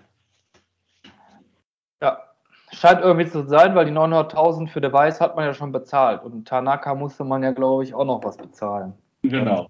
Ist das Budget ausgereizt und man wartet jetzt auf die Million für Narei, um dann halt weitere Spieler verpflichten zu können. Das ist natürlich, wir hatten das jetzt anfangs äh, besprochen, äh, mit dem Zeitplan eigentlich maximal unglücklich, so zu verfahren. Aber äh, scheinbar geht es ja nicht anders. Ja, vor allem, wenn du halt so denkst, ne, dann ist zu dem Zeitpunkt, wo das Transferfenster schließt, sind sechs Spieltage gespielt. Ja, ja. Und die Ja, Spieler, die du dann holst, die sind alle nicht, nicht drin. Ne? Also die Ja, müssen die Mannschaft kennenlernen. Und dann kannst du wieder in der Rückrunde von Platz 18 durchstarten. Ja, und bei Fortuna kommen die meisten Spieler doch auch verletzt an. Häufiger, ja. Okay, nee, komm, wir wollen jetzt kein Fortuna-Bashing betreiben. Aber ähm, kurios ist es ja schon, dass bei vielen Wettportalen Fortuna als äh, zweiter oder dritter Aufsteiger gehandelt wird. Also die Quoten sind, glaube ich, nur beim HSV besser aktuell. Ja, Ähm, wir sind halt die herkommt Alternativen. Also, das ist ja der genau, das ist ja, glaube ich, das Frage. Problem. Ne? Das, du hast völlig recht. Jetzt ist die Alternativen fehlen, weil, wenn wir auch noch andere Clubs, die in, in der ersten Tabellenhälfte standen, gleich noch besprechen, dann sehen wir, dass die auch einen großen Aderlass hatten. Und die hat ja Fortuna eigentlich, also natürlich Nara ist es schon, aber es gibt ja andere Vereine, da sind mehrere Leistungsträger weggebrochen. Das ist wahr. Naja, also 1-5 gegen Twente Enschede sollte vielleicht jetzt auch nicht äh, zu, zu ähm, ja, wurde natürlich jetzt schon eigentlich schon sehr, sehr gehypt, dieses Spiel. Ähm, aber sollte, wie du schon richtig sagtest, Christian, Testspiele sollten vielleicht nicht so zwingend äh, als Maßstab genommen werden. Aber wie gesagt, am Samstag in Magdeburg, da erwartet, ähm, erwartet die Fortuna schon einen heißen Tanz. Ich glaube, äh, dass, ich glaube, Magdeburg hat 90% Mitmachquote bei den Zuschauern. Das wird schon ein richtiger Hexenkessel und die sind natürlich nach dem Aufstieg richtig heiß. Ja, gut. Ähm, Alex, was ist denn deine Meinung so zur Fortuna? Oder was möchtest du noch addieren, was wir bisher nicht gesagt haben? Ach, nee, mein Punkt wäre eher gewesen, das, was du gerade angesprochen hast. Also, dass sie ja von vielen sehr weit oben gesehen werden und äh, was man ja auch einfach dadurch herleiten kann. Sie haben eine starke Rückrunde ab dem äh, Einstieg von Tune gespielt. Sie haben äh, dann dadurch eine gute Verbindung zum Trainer, ähm, wo vielen ja nicht mal klar ist, wie der äh, Trainer jetzt da äh, überhaupt einen Einstieg schafft. Und ja, also natürlich bei vielen ist jetzt auch diese, ist das noch vor dem Abgang von Narei, der nochmal mehr Fragezeichen reinwirft. Und man hat halt so, ja, Hennings ist halt da und dann, dann baut man darauf, dass man so zwei, drei Spieler kennt. Ja, ich, ich weiß es auch nicht. Und wer, wer soll sonst groß äh, als, als Favorit genannt werden? Das ist ja auch äh, häufig äh, früher so gewesen, wo dann, wo dann Lautern öfter mal ins äh, reingeworfen wurde oder jetzt so in der Drittliga-Zeit, wo wir ja äh, bis auf die, ja, sagen wir mal, äh, die, die letzten, sagen wir mal, 30 Spiele letztes Jahr nichts gezeigt haben und mhm. uns eigentlich nur blamiert haben von Saison zu Saison. Und vor jeder Saison hieß es trotzdem wieder, weil keiner eine Ahnung hatte, ja, Lautern bestimmt Favorit. Ähm, das ist halt einfach so. Das ist, ist der Name und fertig. Aber man muss auch, glaube ich, dazu sagen, Daniel Thune, ne, finde ich, so ein super Trainer und der passt zu Fortuna äh, wie schon lange kein Trainer mehr gesehen, wie er passt. Also meines Erachtens sollte man auf jeden Fall an dem Trainer äh, den auf jeden Fall den Rücken stärken, auch wenn der vielleicht der Stand nicht ganz gut laufen sollte, weil ich glaube nicht, dass die Fortuna so schnell einen besseren finden wird. Das jetzt nochmal zum Trainer. Da bin ich völlig von überzeugt, dass es ein super Trainer ist und dass der auch gut zum Club passt. Also ähm, ich hoffe sehr, dass man da, ähm, bis man da seine Transfers eingetütet hat und dass sie sich dann auch ein bisschen eingespielt haben, das ist dann also irgendwann im Oktober, dass man bis dahin das gut hinbekommt. Aber ähm, ja, ich glaube auch nicht, dass die Fortuna, also aktuell glaube ich tatsächlich auch nicht, dass die Fortuna ein ernstes Wörtchen um den Aufstieg mitspricht. Naja. Ja, irgendwie schade. Ne? Ich war jetzt auch ein bisschen euphorisiert nach dem Saisonfinale in der letzten Saison und dass man sagen kann, jetzt muss man eigentlich den Aufstieg anpeilen und äh, hm, irgendwie auch in der letzten Saison war es schon sehr merkwürdig, wie man so die Transfers eigentlich angegangen hat. Also da hat man irgendwie das alles immer auf Uwe Klein geschoben, aber ähm, macht das der Klaus Allofs jetzt eigentlich selbst? Christian, weißt du das? Ja, er und Christian Weber, aber äh, sie scheinen, das scheint anscheinend Klaus Allofs äh, Methode zu sein. Aber ja. wenn man halt liest, äh, wie er schon diskutieren muss, um den Vertrag von Wolf zu verlängern mit dem Aufsichtsrat, ähm, scheint da doch äh, ja, die Investitionsfreudigkeit nicht sonderlich hoch zu sein. Ja, das ist ja schade. Aber gut. Ähm, It is wie it is. Wollen wir doch mal bei, bei, der nächsten Mannschaft halt machen. Das ist der zweite Absteiger. Die Spielvereinigung Greuther Fürth ist nach einer Saison wieder in der zweiten Liga. Ihr äh, bekanntes Biotop. Ich weiß gar nicht, wie viele Saisons sie jetzt am, äh, nee, am Stück nicht, sondern ja, seit wann, wann, sind die aufgestiegen? Mitte der 90er, kann das sein? Mitte der 90er, ja, waren sie auf jeden Fall insgesamt zwei Jahre mal in der ersten Liga und seitdem eigentlich immer in der zweiten. Jetzt sind sie da, wo sie eigentlich hingehören. Äh, ich glaube, das würden auch die ein oder anderen Fans von der Spielvereinigung unterschreiben, denn die Hinrunde in der letzten Saison, die war ja schon tasmanisch. Da hat man ja gar nichts zustande bekommen. In der Rückrunde muss man allerdings dann auch dazu sagen, waren sie auf jeden Fall konkurrenzfähig und haben diese Liga, glaube ich, dann mit so circa 20 Punkten plus minus abgeschlossen. Also äh, zwar Tabellenletzte, aber ähm, jetzt nicht unbedingt das Kanonenfutter, wie es eigentlich lange Zeit aussah. Nun gut, ähm, man hat auf jeden Fall ein bisschen Geld mitgenommen aus, den, aus der ersten Liga, keine Frage. Jetzt ist natürlich die Frage, wie startet man in die Saison? Sie haben einen neuen Coach, Marc Schneider, äh, für mich auch ein unbekanntes Blatt, auch wieder ein Schweizer, der ähm, in Belgien trainiert hatte äh, in der letzten Saison äh, in Beveren. Ja, das ist natürlich dann auch wieder ein böhmisches Dorf für mich, die Challenger Pro League. in, äh, in Belgien. Ich weiß gar nicht, ist das so die erste Liga gewesen, die er trainiert Nee, hat? zweite oder? Liga. Siehst du du dich mal. nicht in der zweiten Liga in Belgien Weil, aus? da Mensch, fühle ich mich jetzt fühle ich mich nicht ganz so schlecht, ja, dass ich dann doch, ähm, äh, dass der Vereinsname mir jetzt nicht ganz so viel sagt. Aha, okay, Hast du in dem Jahr ganz schön abgebaut, muss man sagen. Ja, ja. Ja, ja okay. Also, ähm, ein unbekannter Coach für uns, der 41-jährige Marc Schneider. Äh, schauen wir uns mal die Zu- und Abgänge an. Jessica Ganka kam jetzt von Hertha BSC fest verpflichtet für anderthalb Millionen. Äh, Luca Itter vom SC Ja, den sie direkt Freiburg. wieder abgegeben haben, ne? Ah, stimmt. Also in Gangkamp wurde ja, ist ja dieses lustige, wir ziehen die Klausel und dann hat äh, Hertha quasi die Rückkaufklausel wieder gezogen. Ah, okay, stimmt. Das war doch was. Habe ich. Hoch Äh, auf den modernen Fußball. Dafür hat man Lucien Litbarski, das ist doch mal ein Name, äh, den jeder Fußballfan kennt, der Sohn des großen Pierre Litbarskis geholt aus der Wolfsburg U19 Akademie. Ähm, ja, ansonsten sehr, sehr viele sehr junge Spieler, das muss man schon sagen, ähm, geholt. Für mich besonders interessant Ragnar, äh, wie wird er eigentlich ausgesprochen? Ache von, Einfach Ache. von Eintracht Frankfurt, der Mittelstürmer, ähm, ist auch erst 23, äh, hat man geliehen, der äh, in, Nieder in Niederlanden schon sehr, sehr gute Spiele gezeigt hatte. Ähm, als großes Talent gilt, bei der Eintracht hat den Durchbruch noch nicht geschafft. Ich, ich würde ihn jetzt einfach auch mal gerne häufiger spielen sehen. Ist ja bei der Eintracht auch nicht zu so vielen Einsätzen gekommen. Ähm, und da bin ich doch sehr gespannt, was er in der zweiten Liga zustande bringen wird. Ähm, ja, wie gesagt, ansonsten Amendo 7, 19-jähriger äh, Stürmer von Bayern München 2, ist für mich schwierig zu beurteilen, aber es zeigt sich halt eben schon, dass man äh, sehr auf viele junge Spieler setzt. Das hat man ja auch in der Vergangenheit gerne und oft gemacht.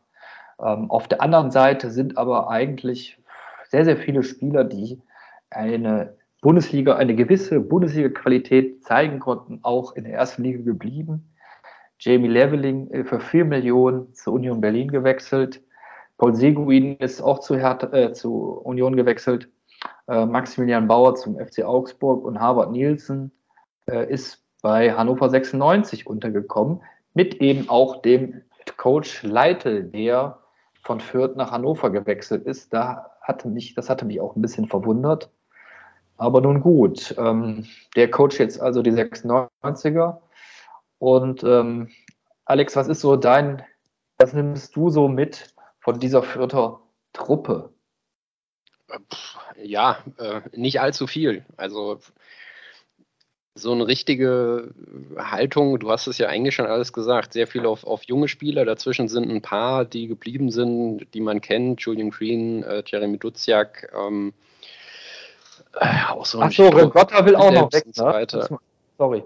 Äh, Branimir Regotta will natürlich auch noch eher in der ersten Liga spielen wollen. Hab ich so Okay, dann, dann kannst du natürlich, das wäre nochmal richtiger Schlag ins Kontor.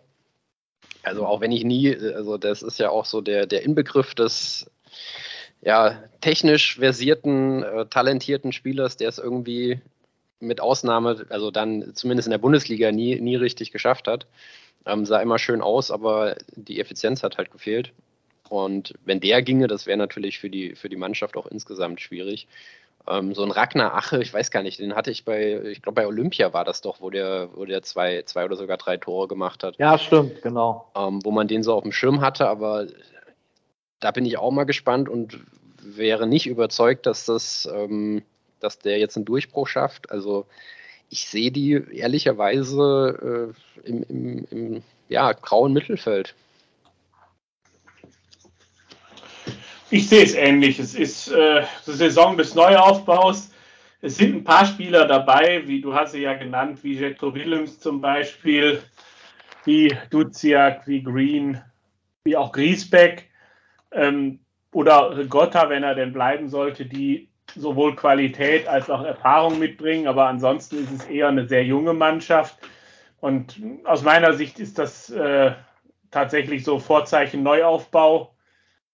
Und äh, die dürften im Mittelfeld landen. Es ist genug Talent da, um nicht in Abstiegsnot zu geraten, aber für ganz oben müsste sehr viel zusammenlaufen, damit das äh, was wird. Und ich glaube auch gar nicht, dass Fürth das unbedingt will mit ihrer Philosophie. Es geht ja eher darum, Werte zu schaffen und dann mit diesen entwickelten Talenten vielleicht mal wieder oben anzuklopfen. Man hat halt letztes Jahr gesehen, dass es durchaus dumm ist, wenn man sportlich erfolgreich ist, die besten Spieler zu verkaufen, weil man dann einfach keine Chance hat im oberen Bereich. Ich glaube, mit einem Raum und auch mit zwei, drei anderen Spielern, die sie dann abgegeben haben, wäre die Hinrunde nicht so desaströs gewesen. Ja, gut, aber einen Raum konntest du halt nicht halten. Also das war ja das, das war ja so krass, deren ähm, ja, deren Basis des Spiels, diese, diese äh, Bälle raus auf den Raum, der überläuft und dann von der Grundlinie quasi nach hinten passt und da wen auch immer anschießt. Ähm, das war ja einfach viel zu gut und darauf basierte das ganze Spielsystem. Ne? Ja, also das, so, so, jemanden kannst du halt nicht halten. Das ist ja das Bittere immer, wenn du, wenn du aufsteigst, die in, in den letzten Jahren, du steigst in die Bundesliga auf, hast eine gute Saison gespielt. Meistens sind es noch geliehene Spieler, die, die gut waren, die dann eh zu ihren Vereinen zurückkehren oder halt ähm, die anderen Spieler werden dir weggekauft. Du, äh, der Transfermarkt ist jetzt auch nicht äh, so, dass der, also der irritiert mich sowieso schon äh, die ganze Corona-Phase quasi, ähm, dass du da jetzt auch nicht plötzlich nachlegen kannst und im Prinzip bist du schwächer als in der Zweitligasaison. Und da bist du mit einem, mit einem guten Lauf und eben ein, zwei Überspielern bist du aufgestiegen. Also, wo soll deine Nachhaltigkeit herkommen? Ne? Ja, klar, das ist sehr, sehr schwierig. Ja, ich denke auch, die Vierter äh, werden vermutlich, vermutlich nicht wieder auf, wieder, wieder in die Bundesliga zurück aufsteigen. Dennoch, ähm, wie immer, eine solide Zweitligatruppe. Und äh, ja, bin auf jeden Fall auf, wie gesagt, Ragnar Acher am meisten gespannt im Sturm. Vielleicht ist das ja sein äh, großer, sein großer Durchbruch und dann ähm, darf er nächste Saison wieder bei der Eintracht wirbeln im Sturm. Nun gut, äh, dann kommen wir doch mal zum nächsten Club. Seit fünf Jahren spielt, der, spielt dieser, der sogenannte Dino, was ist das jetzt eigentlich mittlerweile? Äh, also fünf Jahre zweiten Liga, der Dino der zweiten Liga. Man weiß es nicht genau. Äh, der HSV hat es auch in der letzten Saison nicht geschafft, wieder zurück ins Oberhaus zu kehren. Diesmal dramatisch in der Relegation gescheitert. Nach einem 1-0 bei Hertha BSC war man, glaube ich, schon äh, gedanklich halb aufgestiegen, hat dann aber im Heimspiel gegen die Hertha, glaube ich, 2 zu 0 verloren. Und ähm, mir ist immer noch im Kopf, wie mit diesem Tim Walter-System auch bis in die 94. Minute kein langer Ball vorne reingehauen wird, sondern dann wird trotzdem nochmal versucht, alles klein-klein irgendwie im Mittelfeld zu lösen. Da hat, glaube ich, Felix Magath an der Seitenlinie von Hertha einfach nur gelacht, als er das gesehen hat. Äh, der alte, alte Fußballschule ist nicht so Tim Walters Ding. Ähm, haben hier, glaube ich, auch schon das ein oder andere Wort über Tim Walter als Trainer verloren. Allerdings, und das wunderte mich dann doch etwas, der HSV hat, glaube ich, in den drei Saisons, wo sie es nicht geschafft haben, äh, aufzusteigen, immer den Trainer dann gewechselt nach Saisonende und dieses Mal nicht. Tim Walter darf weitermachen. Er soll und ist der richtige Mann in Hamburg, zumindest die Vereinsoberen sind sich hier sicher. Jonas Bold und Co. Naja, vor und, allem Jonas Bold, da gab es ja dann äh, schon den, den, den Stress hinter den Kulissen, ob er es weitermacht ja. oder nicht. Ja. Und äh, man hat noch mal richtig Geld in die Hand genommen, um es auf jeden Fall dann dieses Jahr zu schaffen. Ich frage mich halt, wie lange der HSV das aushalten kann. Ich, wir kennen ja die Geschichte von Lautern. Äh, da war dann so nach vier, fünf Jahren Ende aus die Maus. Da ging dann gar nichts mehr.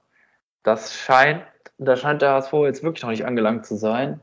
Ich bin mir jetzt auch bei der ganzen Einnahmen, Ausgabe, äh, Situation und Schulden und Kühne bin ich jetzt nicht mehr so im Thema aktuell, aber ähm, ja, auf jeden Fall hat man 7,2 Millionen ausgegeben bisher, was natürlich absoluter Top, die Top-Platzierung ist. Ähm, und es soll auch noch weitere Spieler kommen. Äh, aber da kommen wir gleich vielleicht noch dazu. Auf jeden Fall, man hat geholt Marko Vuskovic, ein 20-jähriges Top-Talent aus Kroatien für kolportierte 3 Millionen. Dann hat man den, ich mag ihn sehr gerne spielen sehen, Laszlo Benes von Borussia Mönchengladbach für anderthalb Millionen geholt. Sicherlich relativ günstig, beziehungsweise natürlich in den letzten ein, zwei Jahren hat er auch nicht so viel gezeigt, äh, dass sein Marktwert deutlich höher gewesen ist, aber für die zweite Liga, äh, ja, können wir gleich noch drüber sprechen. Miro Mulheim von St. Gallen für anderthalb Millionen Linksverteidiger. Dann äh, Ransford Jeboa Königsdörfer, vielleicht einer mit dem schönsten Namen, ähm, von Dynamo Dresden, 1,2 Millionen. Äh, ein sehr schneller Offensivspieler. Ich muss sagen, der Hype, was ich so in Foren und in sozialen Medien über Königsdörfer gesehen habe, die konnte ich jetzt nicht ganz so teilen. Ähm, aber der Junge ist ja erst 20, von daher könnte er natürlich schon ein Spieler sein, der da beim HSV gut passt. Ja, und der FCK-Aufstiegstorwart Matteo Raab ähm, hat sich auch für den HSV entschieden, ist ablösefrei gekommen. Das sind doch insgesamt äh, schon eine ganz ansehnliche Anzahl von Spielern, die zum HSV gewechselt sind. Ähm, das Portemonnaie gefüllt hat, hat Joshua Wagnermann, der zum VfB Stuttgart gestern gewechselt ist für kolportierte 3,7 Millionen. Äh, Alidou ist zum äh, Eintracht Frankfurt gewechselt. Ja, Ken Zombie hat sich seinem Bruder in Sandhausen angeschlossen. Dior Mira ist, äh, glaube ich, hat so ein bisschen den Narei gemacht der letzten Saison und ist zum, in die zweite Liga diesmal zu Nürnberg gewechselt. Genauso wie äh, Winsheimer. Und ähm, ja, das ist eigentlich so, glaube ich, der, der aktuelle Stand. Es soll noch, äh, ich habe jetzt noch was gelesen, Crescencio Somerville, ein Rechtsaußen von Leeds United, 20 Jahre soll kommen. Und auch noch, äh, und, und weil man irgendwie, glaube ich, auf kuriose Namen steht, Georgie Chakvetaze äh, von KA Gent ist, ist auch noch im Gespräch, offensives Mittelfeld. Ja, der war ja letztes Jahr schon da. Ja, Okay, dann äh, was, was noch? Fabian Reese ist noch im Gespräch. Okay, aber das, naja, was er jetzt, was das jetzt äh, so alles, ob das jetzt sinnvoll ist, äh, da jetzt weiter zu spekulieren, ist eine andere Sache auf jeden Fall. Hm. Alex, was ist denn jetzt so dein, deine Meinung zum sechsmaligen deutschen Meister? Du hast ja lange Jahre in Hamburg gelebt. Schaffen die es denn dieses Jahr? Und und wenn, dann auch wirklich mit Walter-Fußball. Ja, äh, und damit ist natürlich klar, nein, sie werden es nicht schaffen. Ähm, also, wenn man sich den Kader anguckt, ich glaube, beim HSV kann man tatsächlich über die Mannschaft reden, wohingegen es bei anderen Vereinen ja noch äh, relativ offen ist. Aber da kannst du ja äh, ein paar Aussagen treffen. Und das ist aus meiner Sicht der beste Kader in der Liga. Ja. Ähm, ist nur nicht das einzige Mal in den letzten fünf Jahren, dass der HSV eben den besten Kader in der Liga zumindest auf dem Papier hat. Ja, letztes Jahr nicht, glaube ich. Ne? Nee, nee, also. das, das, das stimmt. Ähm, sie haben sich ja auch äh, schon äh, ein wenig gesund geschrumpft, was, was die Kaderstruktur und auch die Erwartungen im Umfeld, glaube ich, angeht. Ähm, aber dadurch, dass jetzt so viel Qualität aus der Liga raus ist, sind sie automatisch irgendwie wieder nach oben gespült worden. Und da wird es eben interessant. Ähm, wenn man sich das anguckt, also du hattest, du hattest ja Vuskovic angesprochen, ähm, der war ja schon da und hat sich da äh, etabliert. Ähm, zusammen mit Schonlau ist das eine äh, sehr gute, wie ich finde, Innenverteidigung. Ähm, passt auch, ist, ist ja fast die wichtigste Position im, im, im, bei Walter Ball, dass du eben da hinten raus schon äh, ja, sehr stabil bist und äh, jeden Irrsinn mit, mitmachen kannst, weil es eben riskant ist ohne Ende. Ähm, Alex, darf ich dich kurz unterbrechen? Ja. Ich kriege gerade die Push-Meldung vom Kicker, dass der HSV sich von Sport direkt am Mutzel trennt. Er ist jetzt doch raus. ja. Ja, siehst du, das war das, was ich angesprochen hatte, weil äh, Mutzel war ja da ein bisschen kritischer und hat sich da wurde dann quasi von der Mannschaft entfernt, weil er der Mannschaft wohl nicht zugetraut hat, da äh, eine, eine, bessere Rolle zu spielen und äh, gerade an, an dem an Walter Ball dann vermutlich gezweifelt hat und dann wurde er ja schon aus dem Mannschaftsumfeld verbannt und sollte sich nur noch um die Transfers kümmern und offensichtlich hat sich das jetzt auch erledigt. Ich weiß nicht, ob sie damit die Transfers auch einfach gesagt haben, wir haben genug gemacht, wir brauchen dich nicht mehr ja. oder ob nochmal was passiert ist. Genau, ich hatte das kurz gescannt, Kaderplanung sollen weitgehend abgeschlossen sein. Ja. Ja, ja, dann kann man ihn ja Kannst du ihn rausschmeißen, ja klar. äh, ja, Schön. passt, passt ja dazu. Also ähm, ist ja, also die, das, was da steht, also gerade auf Benesch bin ich total gespannt. Die äh, Momente, die er hatte, waren, waren, waren großartig, aber dazwischen waren auch äh, sehr große Lücken. Ähm, Walter kennt ihn ja von, von Kiel, auch wenn er ihn meiner Erinnerung nach relativ häufig auf den Außen aufgeboten hat, was ich damals irgendwie gar nicht verstanden habe. Aber da hat er zumindest gute Leistung gezeigt und hat sich auch stabilisiert. Ähm, da bin ich gespannt und ja, also wenn man sich das anguckt, du hast Benesch, du hast Reis, du hast Kittel, ähm, Mhm. also wer soll da und dann hast du dahinter einen Meffert, der natürlich immer untergeht, aber äh, mega wichtig ist. Du Ja. hast jetzt so Spieler wie äh, Vanyoman und Jamara verloren, wo man gesagt hätte, okay, die geben beide ab, aber beide haben auch nicht mehr äh, so gespielt, sondern äh, es hat ja meistens Zweier gespielt. Ähm, auf links wird interessant, Mulheim war ja auch schon ausgeliehen, äh, wurde jetzt äh, gekauft, ob da Leibold dann nach Verletzung wieder quasi an seine Form anschließt oder ob da jetzt Mulheim spielt. Also das zeigt aber ja auch, wie breit der Kader eben ist im Vergleich zu den meisten anderen. Vorne hast du Klatzel gehalten. Ähm, Im Gegensatz zu dir, ich fand Königsdörfer, ähm, den man ja eigentlich nur mit, mit dem kompletten Namen aussprechen darf, äh, mit so einem schönen Namen, ähm, gar nicht so schlecht, beziehungsweise fast den besten ähm, oder den besten Dresdner in den Relegationsspielen, wo ich ihn dann ja vor allem gesehen habe. Ja. Ähm, ja, also- das schon, aber diese gehobene Zweitligaklasse, die hat er jetzt für mich noch nicht ausgestrahlt. nee, Er ist aber halt in- inkonstant. Ne? Ja. Aber er, ich, ich glaube, vom Talent und von dem, was er bringen kann, hat er alle Anlagen, ein richtig guter Spieler zu werden. Ja, okay, alles klar, das sehe ich auch so, ja. Und bei Dresden in der letzten Saison, gerade in der Rückrunde, also das haben wir ja dann aus nächster Nähe gesehen, da war einfach auch nichts drin. Nee. Okay. Ja, Ludovic Reis ist ein super Spieler, gefällt mir, den mag ich gerne sehen. Sonny Kittel eigentlich auch, der ist nur irgendwie nicht so der Spieler für die großen Spiele, habe ich so den Eindruck, da verschwindet er immer. Ähm, aber ja, fünftes Jahr, zweite Liga. Christian, das, das muss doch jetzt die letzte Saison des HSV in der zweiten Liga dann sein. So wie man hört und so wie sie auch einkaufen, äh, sehen das die Vereinsverantwortlichen genauso. Dass sie jetzt nochmal alles reintun. Ähm, der Kader hat Tiefe und, äh, und Qualität trotzdem. Ja, das ist äh, also Tiefe und Breite sozusagen. Da kann man nicht, äh, kann man absolut nicht meckern.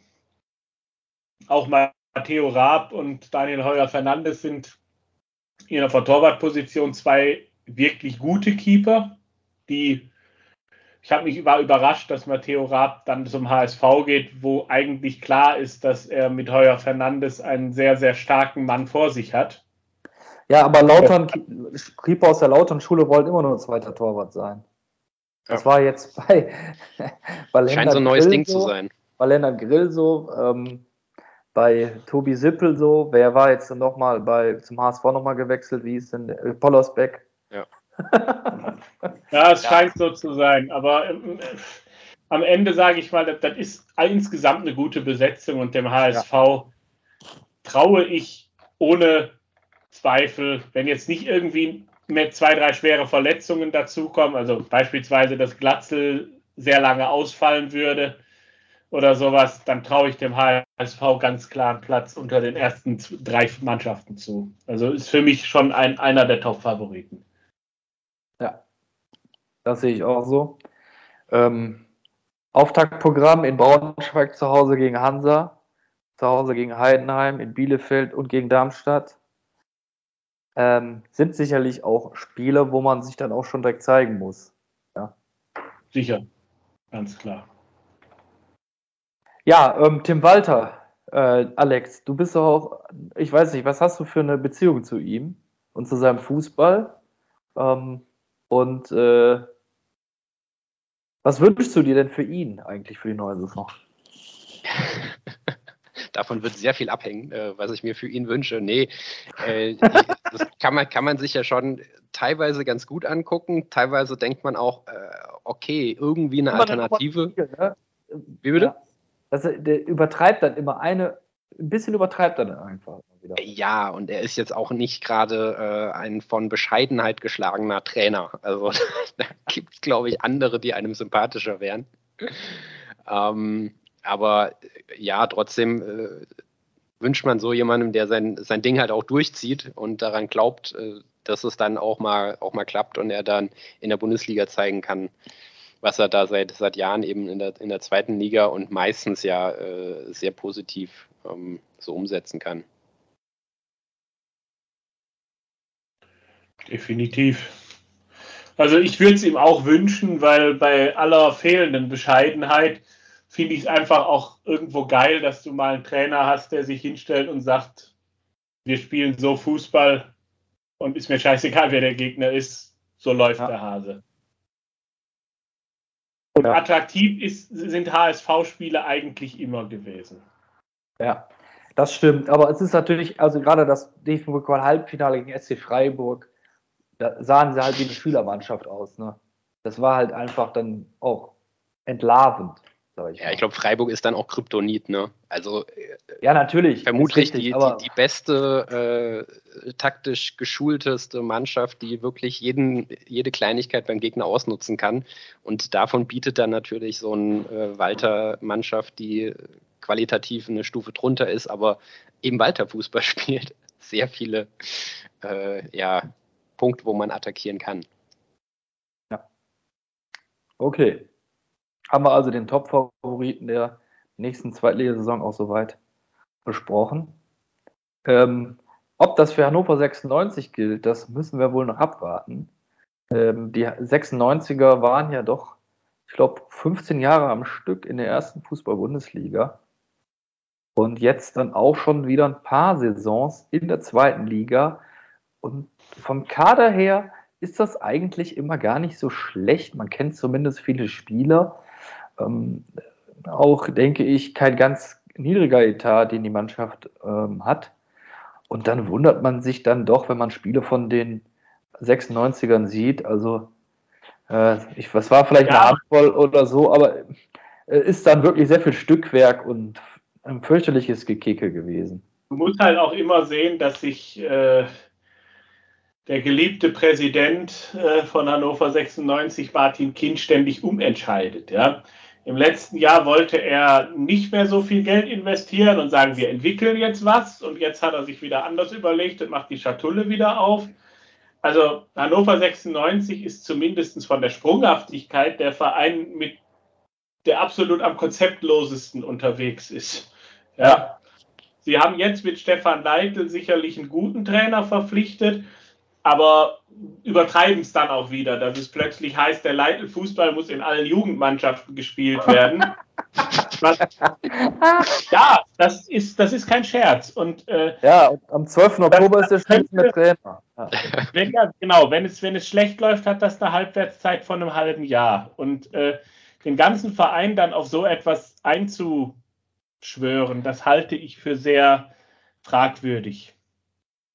Es sei denn, Leitl, Leitl prägt jetzt eine Ära in Hannover, dann bitte, dann habe ich mich geirrt, aber äh, bei der Sprunghaftigkeit von Kind halte ich das für sehr schwierig. Also Leitl müsste schon extrem gut performen mit der Mannschaft, damit, äh, damit Herr Kind gnädig ist. Und ähm, mein, man sieht alleine daran, wie viele arbeitsrechtliche Verfahren bei Hannover 96 anhängig sind, ja, dass Personalführung durchaus schwierig da ist. Und ähm, ja. ja, zum Kader, du hattest es ja angedeutet, eigentlich hat Hannover, ist die Mannschaft, die mit am besten eingekauft hat. Ja, mit da Derek Köhn, einen neuen Linksverteidiger, einen vernünftigen geholt. Ähm, man hat mit äh, Luis Schaub jemand vernünftigen geholt, Max Besuschkow, das sind alles Spieler, die in der zweiten Liga oder auch teilweise höher schon wirklich gutes Niveau gezeigt haben. Harvard Nielsen für den Angriff. Also für mich ist das schon eine Truppe, die äh, angreifen kann.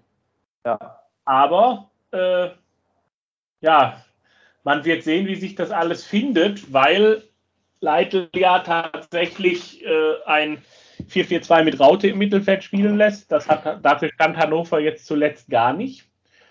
Und äh, bin ich mal gespannt, wie das äh, mit den Spielern, die sie haben, dann umzusetzen ist. Ich glaube schon, dass sie die richtigen Leute haben, eben mit, mit Besuschkow, mit Ernst, mit Kerk, mit Fabian Kunze, Luis Schaub, auch der äh, kamerunische Spieler da, Geil Ondura. Das sind alles ganz gute Leute, überhaupt keine Frage. Aber man wird jetzt sehen, ob die in dem neuen Fußballsystem sich da vernünftig einbringen können. Und dann äh, ist Hannover auch ein Kandidat fürs obere Drittel. Ob sie jetzt ein wirklicher Aufstiegskandidat sind, vermag ich jetzt noch nicht zu sagen. Ja, ich ja. finde es ja vor allem, dass Yannick Dehm und Phil Neumann wieder zusammenspielen, die damals in Kiel um die rechte Verteidigung gekämpft haben und jetzt sind sie wieder äh, zusammen, wobei Neumann ja vermutlich eher als Innenverteidiger, hoffe ich zumindest, äh, eingeplant ist. Aber das wäre für mich so die, die Sollbruchstelle. Also äh, die haben jetzt die Offensive äh, aufgepimpt ohne Ende ähm, mit sehr bekannten Namen. Dennis, du hast es gesagt. Das ist ja meistens so äh, Hannover Weg. Den Namen muss man schon mal gehört haben. Dann äh, öffnet, öffnet äh, der Präsident auch die Schatulle. Ähm, ob das die schlauste Strategie ist, bin ich am Zweifeln, aber, aber egal. Aber mh, hm, hinten weiß ich nicht. Also Kunze wurde ja schon vorgestellt mit dem Video, äh, wie er, wie er alles umgrätscht. Also das ist dann offensichtlich, der, der soll dann da alles weghauen, aber äh, so richtig äh, traue ich dieser, dieser, dieser Defensive noch nicht. Und ähm, das, das Krasse ist ja, die kommen aus einer Saison, wo sie ein Torverhältnis hatten wie ein Abstiegskandidat. Ja. Die, hat, die hatten, Tor, hatten minus 14. Das ist schlechter als Dresden. Um, ähm, das spricht jetzt auch nicht für die Mannschaft. Also da bin ich mal gespannt, ob, ob Leitl da dann den Schalter umlegen kann. Ich bin ja von dem nicht, also trotz Aufstieg, ähm, ich hatte es vorhin ja bei, bei Fürth angesprochen, dass es für mich vor allem äh, die, dass sie einen Weg gefunden haben, sehr gut zu sein. Wenn er den da findet, ähm, dann kann das auch wieder funktionieren, aber gerade auch bei Ingolstadt ähm, war Leitl jetzt ja auch äh, niemand, der, der irgendwie durch tollen Fußball oder was auch immer aufgefallen ist. Von daher bin ich da, ähm, ja, sagen wir mal, äh, ja, noch ein bisschen am Zweifeln. Ja, zu Recht. Ja. Und wir äh, haben das ja eigentlich schon besprochen, sehr viele Neuzugänge, zehn Stück an der Zahl. Nehmen wir jetzt mal die Juniorenspieler und die Leihspieler mal raus, aber ähm, eigentlich genau das, was wir eigentlich am Anfang gesagt haben, sollte man in dieser Saison vielleicht am Anfang ein bisschen vermeiden, den kompletten Umbruch. Und der scheint ja aber in Hannover irgendwie auch jedes Jahr äh, stattzufinden. Und äh, da bin ich sehr gespannt, wie man denn da jetzt eine vernünftige Achse hinbekommt. Ihr habt alles, glaube ich, schon soweit dazu gesagt. Die Spieler, die, die haben. Von den Namen her ist es eine starke ja, Mannschaft. Ja, ja, genau. Haben ihre Qualität bewiesen, aber in den letzten Jahren hatten sie auch schon eine namhafte Truppe eigentlich immer beisammen. Und das war ja dann doch schon äh, ziemlich fürchterlicher Fußball und Legionärsstimmung, ne? kann man glaube ich nicht anders sagen. Und da weiß ich jetzt nicht genau, ob man das jetzt ähm, in dieser Saison hin, anders hinbekommt. Am Freitag spielt man beim Aufsteiger 1. FC Kaiserslautern auf dem Betzenberg, also die Saisoneröffnung. Zu Hause dann gegen den FC St. Pauli, in Paderborn gegen Regensburg und in Magdeburg. Also eigentlich ein Auftaktprogramm, wo man vom Gefühl her schon eigentlich sich vorne festsetzen könnte. Aber wenn man so ein bisschen das Umfeld in Hannover kennt, dann weiß man, wenn das nicht der Fall ist, dann ähm, äh, bekommt Leitl dann am sechsten Spieltag quasi, wenn er dann gegen seinen alten Verein Greuther Fürth spielt, hat er schon wieder dann Probleme ohne Ende an der Hacke. Und ähm, ja, also man hat jetzt 3-0 gegen Groningen im Testspiel gewonnen. Das ist jetzt für mich aber eigentlich irgendwie kein besonderer Beweis von irgendwas. Also spannend. Aber weil ich jetzt auch irgendwie vom Gefühl her nicht so viele andere Clubs habe für, für die ersten sechs, würde ich die Hannoveraner ähm, tatsächlich auch als Aufstiegskandidaten erstmal noch dazu zählen. Da wird, glaube ich, der gemeine Hannover-Fan lachen, aber ähm, ja, wie der besseren Wissens mache ich das jetzt einfach mal. Ja, ich glaube, da hat man auch so einen Zynismusgrad äh, ja, von, von uns in, der, äh, in den letzten Zweitliga-Jahren, von den Lautern-Fans. Also. Ja, ja. Ja, es geht jetzt einfach, jede Saison ist schlechter, ne? schlechter als die vorherige, das jetzt schon seit vielen Jahren. Und ähm, Da glaubt man auch an den Turnaround irgendwie nicht mehr. Bin ich mal sehr gespannt. Ja, okay. Äh, so viel also zu Hannover 96. Erste FC Heidenheim, auch schon ein Urgestein in der zweiten Liga und auch meistens vorne mit dabei. Vor zwei Jahren, glaube ich, in der Relegation äh, an Werder, nee, vor drei Jahren ist das jetzt schon her. Hm. Auf jeden Fall, ähm, wir alle kennen noch die Geisterspielatmosphäre in der Relegation. Äh, hat, ist man dann aber gegen den SV Werder Bremen gescheitert, glaube ich, mit zwei Unentschieden. Und ähm, ja, seitdem hat sich eigentlich wie immer in Heidenheim nicht ganz so viel geändert. Allerdings ist man weiterhin eine sehr unangenehme Mannschaft. Ähm, natürlich mit Frank Schmidt als Trainer. Ist jetzt, glaube ich, auch schon 15 Jahre da, kann das sein? Ja, müsste sein. 17.09.2007 hat er angefangen.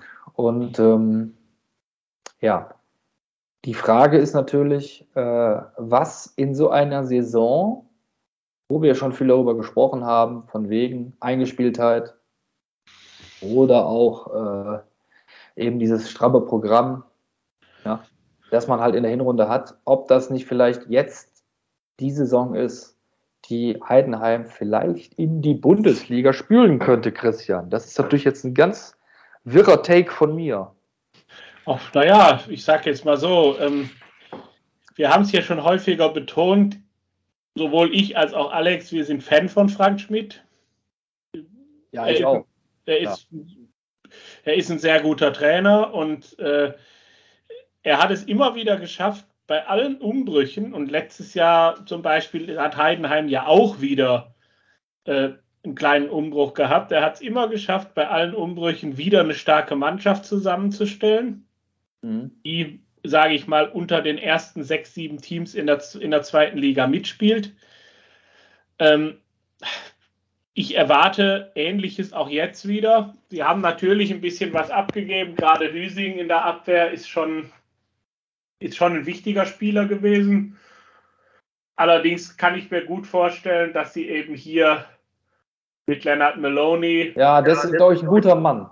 Genau, und auch mit Thomas Keller dann Ersatz geholt haben, die auch wieder jünger sind. Patrick Meinka ist ja geblieben.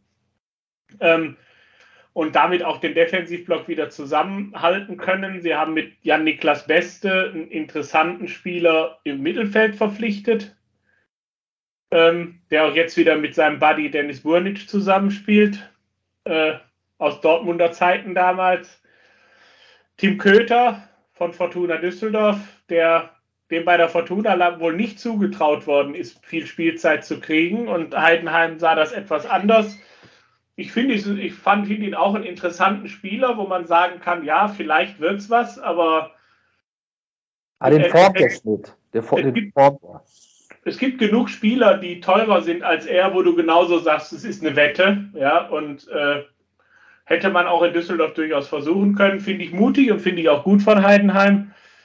Und ja, vorne ähm, auf Kleindienst und Kühlwetter ist Verlass. Die sind ja. auch beide erst Mitte 20. Also ich erwarte von Heidenheim eine gute bis solide Spielzeit wieder. Irgendwas zwischen Platz, ja, 4 und 8, würde ich sagen. Für ganz oben müsste ganz viel zusammenlaufen. Da halte ich sie im zentralen Mittelfeld nicht für stark genug. Aber ähm, ja, solide defi definitiv.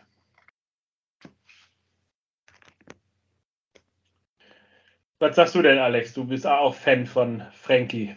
Ja, aber ich finde es ehrlicherweise, äh, es ist jedes Jahr das Gleiche. Also Heidenheim wird Sechster. Sie können äh, gerne Florian Pick noch auf die Leihliste äh, setzen und nach Lautern verleihen.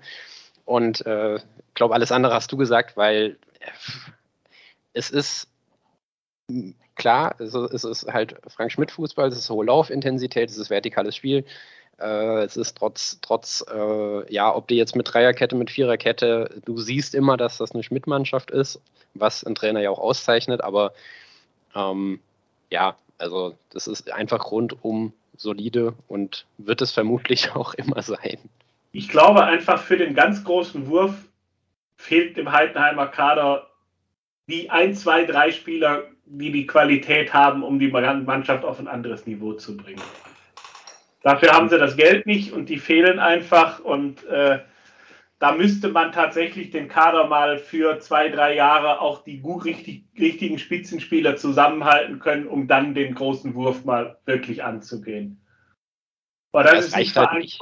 Also du, du, du hast halt einfach nicht diese Basis, dass du weißt, du kannst eigentlich jedes Spiel wenigstens ein Unentschieden rausholen, sondern es sind dann halt äh, einfach äh, zu viele, zu viele Niederlagen. Ähm, oder äh, wahrscheinlich hatten sie jetzt auch irgendwann eine Saison, wo sie, wo sie äh, 17 Unentschieden hatten, aber wo dann der, der Punch vorne dann gefehlt hat. Aber es ist immer irgendwie eine Kleinigkeit, für die, also die, es ist ja nicht so, dass die, dass die underperformen, sondern vermutlich ist es eher, äh, gerade was das Budget angeht, äh, overperformen, aber es reicht halt nicht für ganz oben.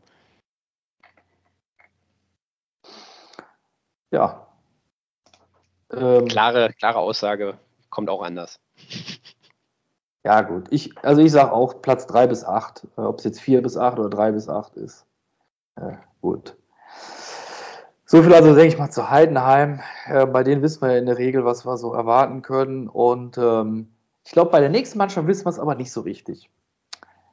Denn sie ist aufgestiegen in die zweite Bundesliga, nachdem sie vier Jahre in der dritten Liga rumgedümpelt ist und eigentlich war der Verein auch kurz, ähm, ja, war nicht nur kurz vor der Insolvenz, er war insolvent und hat nämlich dann ein Schlupfloch, Schlupfloch genommen, äh, dass man quasi ähm, Punktverlust, nee, wie war das jetzt nochmal? Punktverlust frei. Ja, also keine Strafpunkte hat man in der Corona-Zeit, wenn man, wenn man da in die Insolvenz gegangen ist, äh, erleiden müssen. Dementsprechend äh, ist man in der Saison dann auch nicht in die Viertklassigkeit abgestiegen und konnte den Club sanieren. Und, und gleichzeitig noch die Konkurrenz schwächen, weil man irgendwelche Ablösen nicht zahlen musste. Ja, genau. Das ist auf, ja. ja, und es ist natürlich ja, ich bin natürlich als Lautert-Fan froh gewesen, dass man das gemacht hat. Auch übrigens als einziger Verein von allen, ne? muss man auch mal dazu sagen. Und ähm, es war dann aber trotzdem so, dass ja die Finanzmisere halt nicht durch Corona direkt entstanden ist, sondern schon natürlich über Jahre verschleppt wurde. Also ein bisschen Geschmäckle bleibt da, glaube ich, schon, aber eigentlich ist es mir jetzt mittlerweile auch eigentlich wieder scheißegal. Denn man ist jetzt einfach wieder in die zweite Liga aufgestiegen. Und das auf höchst dramatische Art und Weise, äh, nachdem ich, äh, glaube ich, nach acht, neun Spieltagen schon wieder die Flint ins Korn geworfen habe, äh, weil Lautern irgendwie wieder 15. war, kam dann der große Run und man hat sich dann einfach, äh, ich weiß gar nicht, wie viele Spiele war man umgeschlagen, 15 Spiele oder so, mit wenigen Unentschieden dabei. Also war das schon eine atemberaubende Saison, die dann ähm, auch ziemlich lange auf dem zweiten Platz äh, endete. Äh, so war es eigentlich gedacht. Aber dann kam ein doch sehr merkwürdiger Einbruch am Ende der Saison mit drei oder vier Niederlagen am Stück und am Ende quasi dann die Relegation noch äh, gesichert. Ja, ähm, naja, auf jeden Fall, äh, wir hatten jetzt hier eine kurze Störung. Äh, tut mir leid, aber ja, der neue Coach ist Dirk Schuster dann gewesen für die Relegation und äh, hat dann in zwei furiosen Spielen gegen Dynamo Dresden den Aufstieg mit dem FCK geschafft. Und äh, ja, in der Pfalz ist man hochgradig euphorisiert, verständlicherweise, denke ich. Aber finde ich auch schön zu sehen, dass die Fans dann auch wieder da sind. Ist ja auch nicht unbedingt eine Garantie gewesen. Nachdem was in den letzten Jahren alles Schlimmes passiert ist, wollen wir jetzt nicht näher darauf eingehen. Ähm, auf jeden Fall hat man sich mit ein paar namhaften Spielern äh, hat man verpflichtet. Andreas Lute ist der neue Stammkeeper, der 35-jährige Unioner, also von Union hat man ihn geholt. Und den Weltmeister Erik Durm äh, von der Eintracht äh, ist er gekommen. Ähm, also zwei hochdekorierte Spieler. Ansonsten der erfahrene Ben Zolinski, auch schon 30 von äh, Erzgebirge Aue und Fortunas zweiter Mannschaft Lex Tiger Lobinger äh, ist Mittelstürmer, ähm, komplettieren also die bisherigen Neuzugänge. Und äh, ja, Abgänger brauchen wir, glaube ich, gar nicht so groß besprechen, außer Matteo Raab von den Stammspielern eigentlich bisher keiner. Und ähm, es sind sicherlich noch ein paar Neuzugänge zu erwarten, aber Alex, wie ist so deine, dein Gefühl für diese Lautern-Mannschaft jetzt in der zweiten Liga? Boah, äh, also klar, von den Namen her ist, ist es toll. Ich glaube, wo ich anfangen würde, ist eher so das, was du auch angesprochen hast, die Euphorie, die da zu spüren war. Und die war ja echt. Also das war ja jetzt nicht irgendwie so äh, kurz draufgesprungen, sondern das hat sich ja wirklich über die, über die Rückrunde entwickelt. Ähm, wir wissen ja beide, weil wir versucht haben, damals noch Karten äh, für das Auswärtsspiel in Köln zu, zu kriegen, was da für ein Irrsinn los war. Ähm, ich habe auch jetzt gerade das Gefühl, äh, ich war letztens im Urlaub und war da ähm, am, am Rhein entlang, äh, sind wir gewandert und da hast du, wo garantiert letztes Jahr äh, noch nichts zu sehen war, hast du äh, öfter irgendwelche Kids mit lautern Trikots, du hast an Häusern Fahnen gesehen, äh, Logos, die irgendwo äh, dran geklebt waren und knapp unter Koblenz. Also jetzt wirklich nicht äh, direkt in der Pfalz äh, in, in Lautern, sondern relativ weit weg, wo mittlerweile garantiert auch die meisten nicht mehr Lautern-Fans sind mhm. ähm, wo man sich wieder, wieder traut oder wieder, wieder dazu bekennt, wie auch immer. Ähm, also ich glaube, da ist echt was, was passiert, was du ähm, mit in die neue Saison nehmen könntest. Ähm, du weißt auch, wie ich darauf reagiert habe, dass man einen neuen Trainer geholt hat. Äh, wer den Podcast früher gehört hat, äh, weiß, dass das jetzt wirklich äh, nicht mein Lieblingstrainer ist. Äh, das hat man auch im ersten Relegationsspiel, äh, war ich am Stadion gesehen. Also das war von einem, also Antwerpen war jetzt wirklich auch nicht äh, der, der äh, Offensivfanatiker äh, mit, mit Ballbesitz und allem Möglichen, sondern Lautern ist ja eh aufgestiegen mit einem Spiel, dass man, ähm, ich glaube, von, von Saarbrücken, der, der, der Captain, dessen Name mir jetzt gerade nicht einfällt, hat das irgendwann mal äh, etwas böse, aber jetzt auch nicht komplett an der Realität vorbei ähm, zusammengefasst, dass sie halt hin die Null äh, halten und irgendwann machen sie aus Versehen ein Tor. Ein bisschen mehr war es natürlich schon. Also äh, gerade gerade mit ähm, mit Herrscher hatte man ne? ja Terence Boyd dann natürlich geholt, aber gerade mit Herrscher hatte man ja einen Spieler, der in der Liga äh, rausgestochen ist mit seinen Läufen, äh, hat natürlich auch von dem System profitiert. Ähm, wo ich sehr gespannt bin. Schuster vermutlich wird ja eher in Richtung von einem 4-2-3-1 tendieren. Ähm, ob Herrscher dann entweder äh, auf der defensiven oder eben auf der, auf der offensiven Position das so umsetzen kann. Ich habe da so ein bisschen meine Zweifel, aber hoffe es natürlich. Ähm, und die andere Sache, die du brauchst, ist, äh, auch wenn er 36 ist, du brauchst halt die Standards, gerade bei, bei Schusterball von Mike Wunderlich.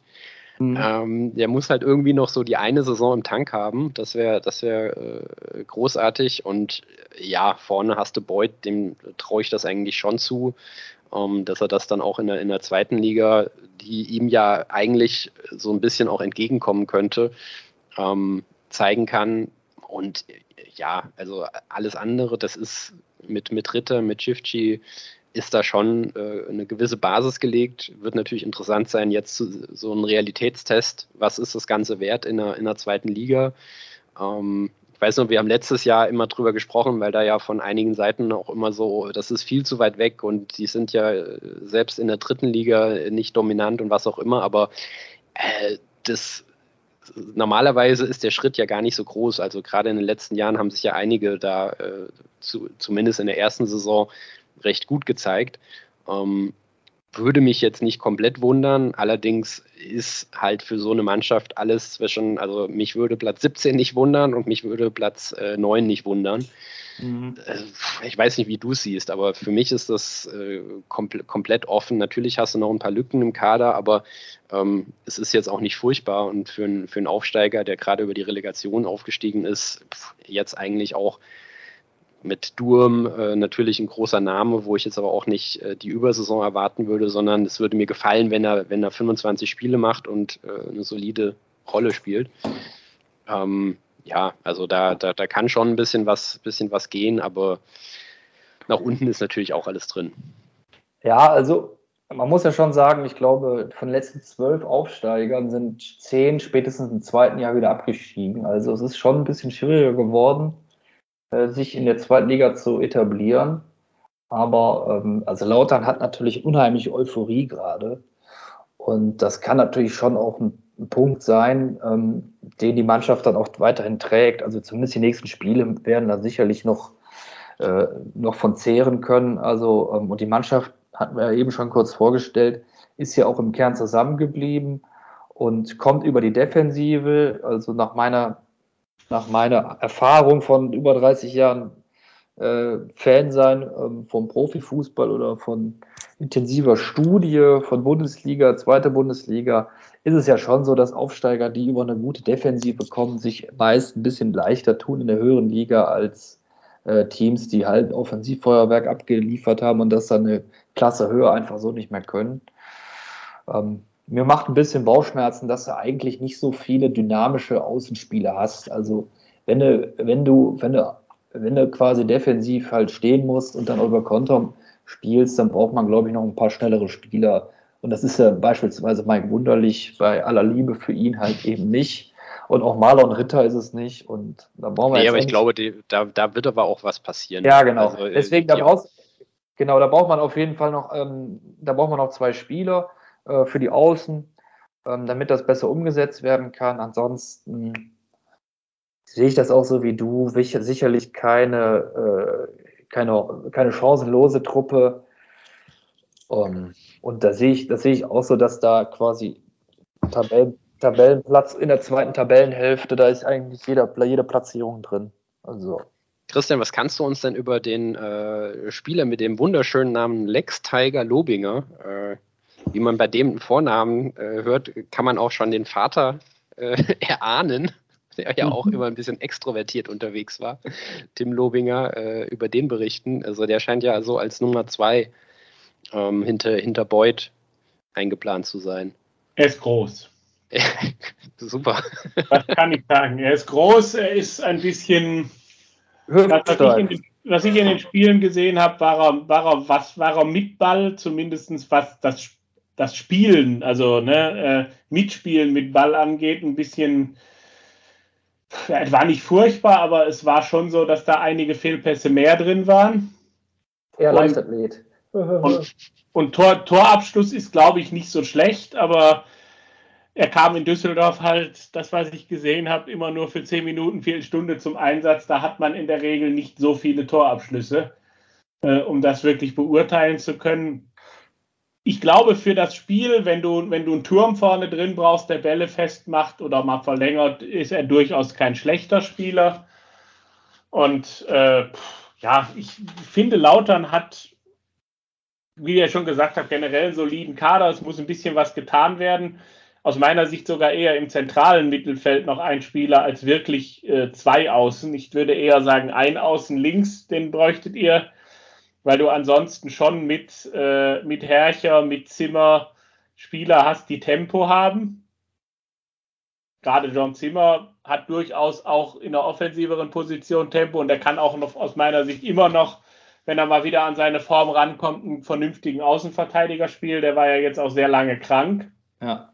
Und äh, das traue trau ich ihm schon zu. Ich sehe eher im zentralen Bereich könnte Lautern noch ein bisschen was nachlegen, aber das, das Prunkstück dürfte die Abwehr gemeinsam mit, mit dem Tor sein, weil ich glaube, die Kombination mit Andreas Lute, Julian Kral als in, auf der Torhüterposition ist echt gut. Man hat äh, mit Kraus, Tomiak äh, wirklich gute Innenverteidiger, wo es wirklich nicht, nicht viel zu meckern gibt, die auch gerade, wenn ich nochmal das Stichwort Schusterball nehme, äh, bei Standards ziemlich gefährlich sind beide.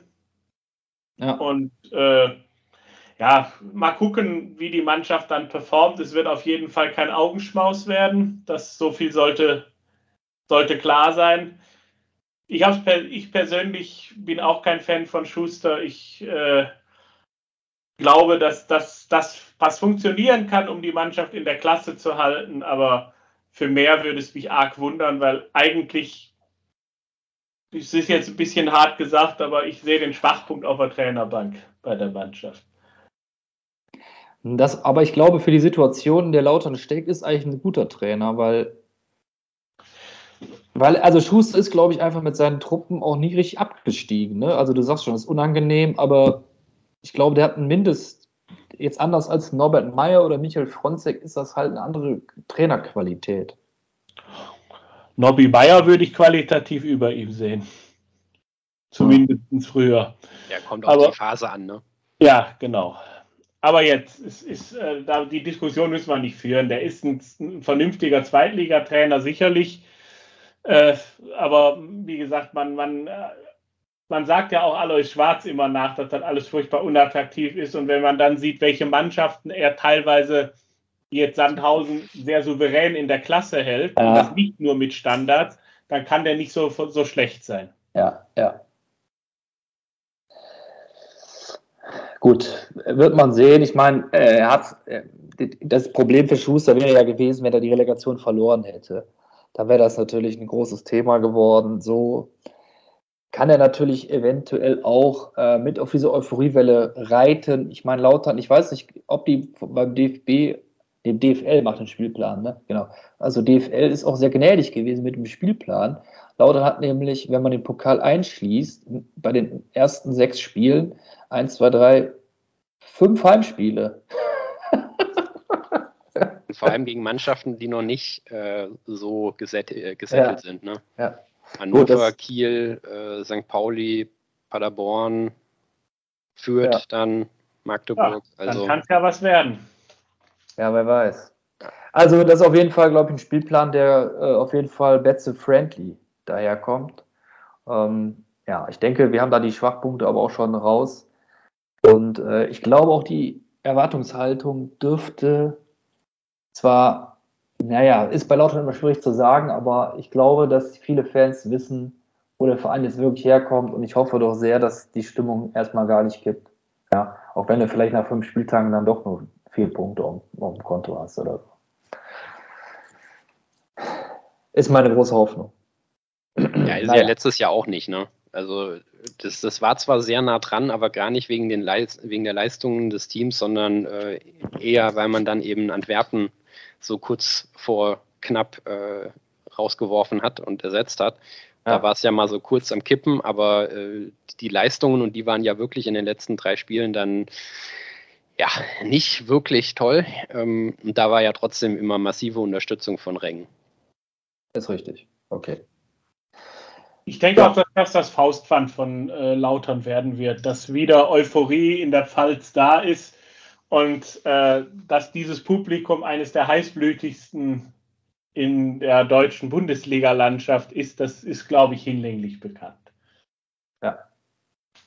Okay, dann äh, so viel also zum FCK. Kommen wir noch schnell zum KSC, der Rivale der Lauterer, die jetzt also sich wieder auf ein Duell freuen können.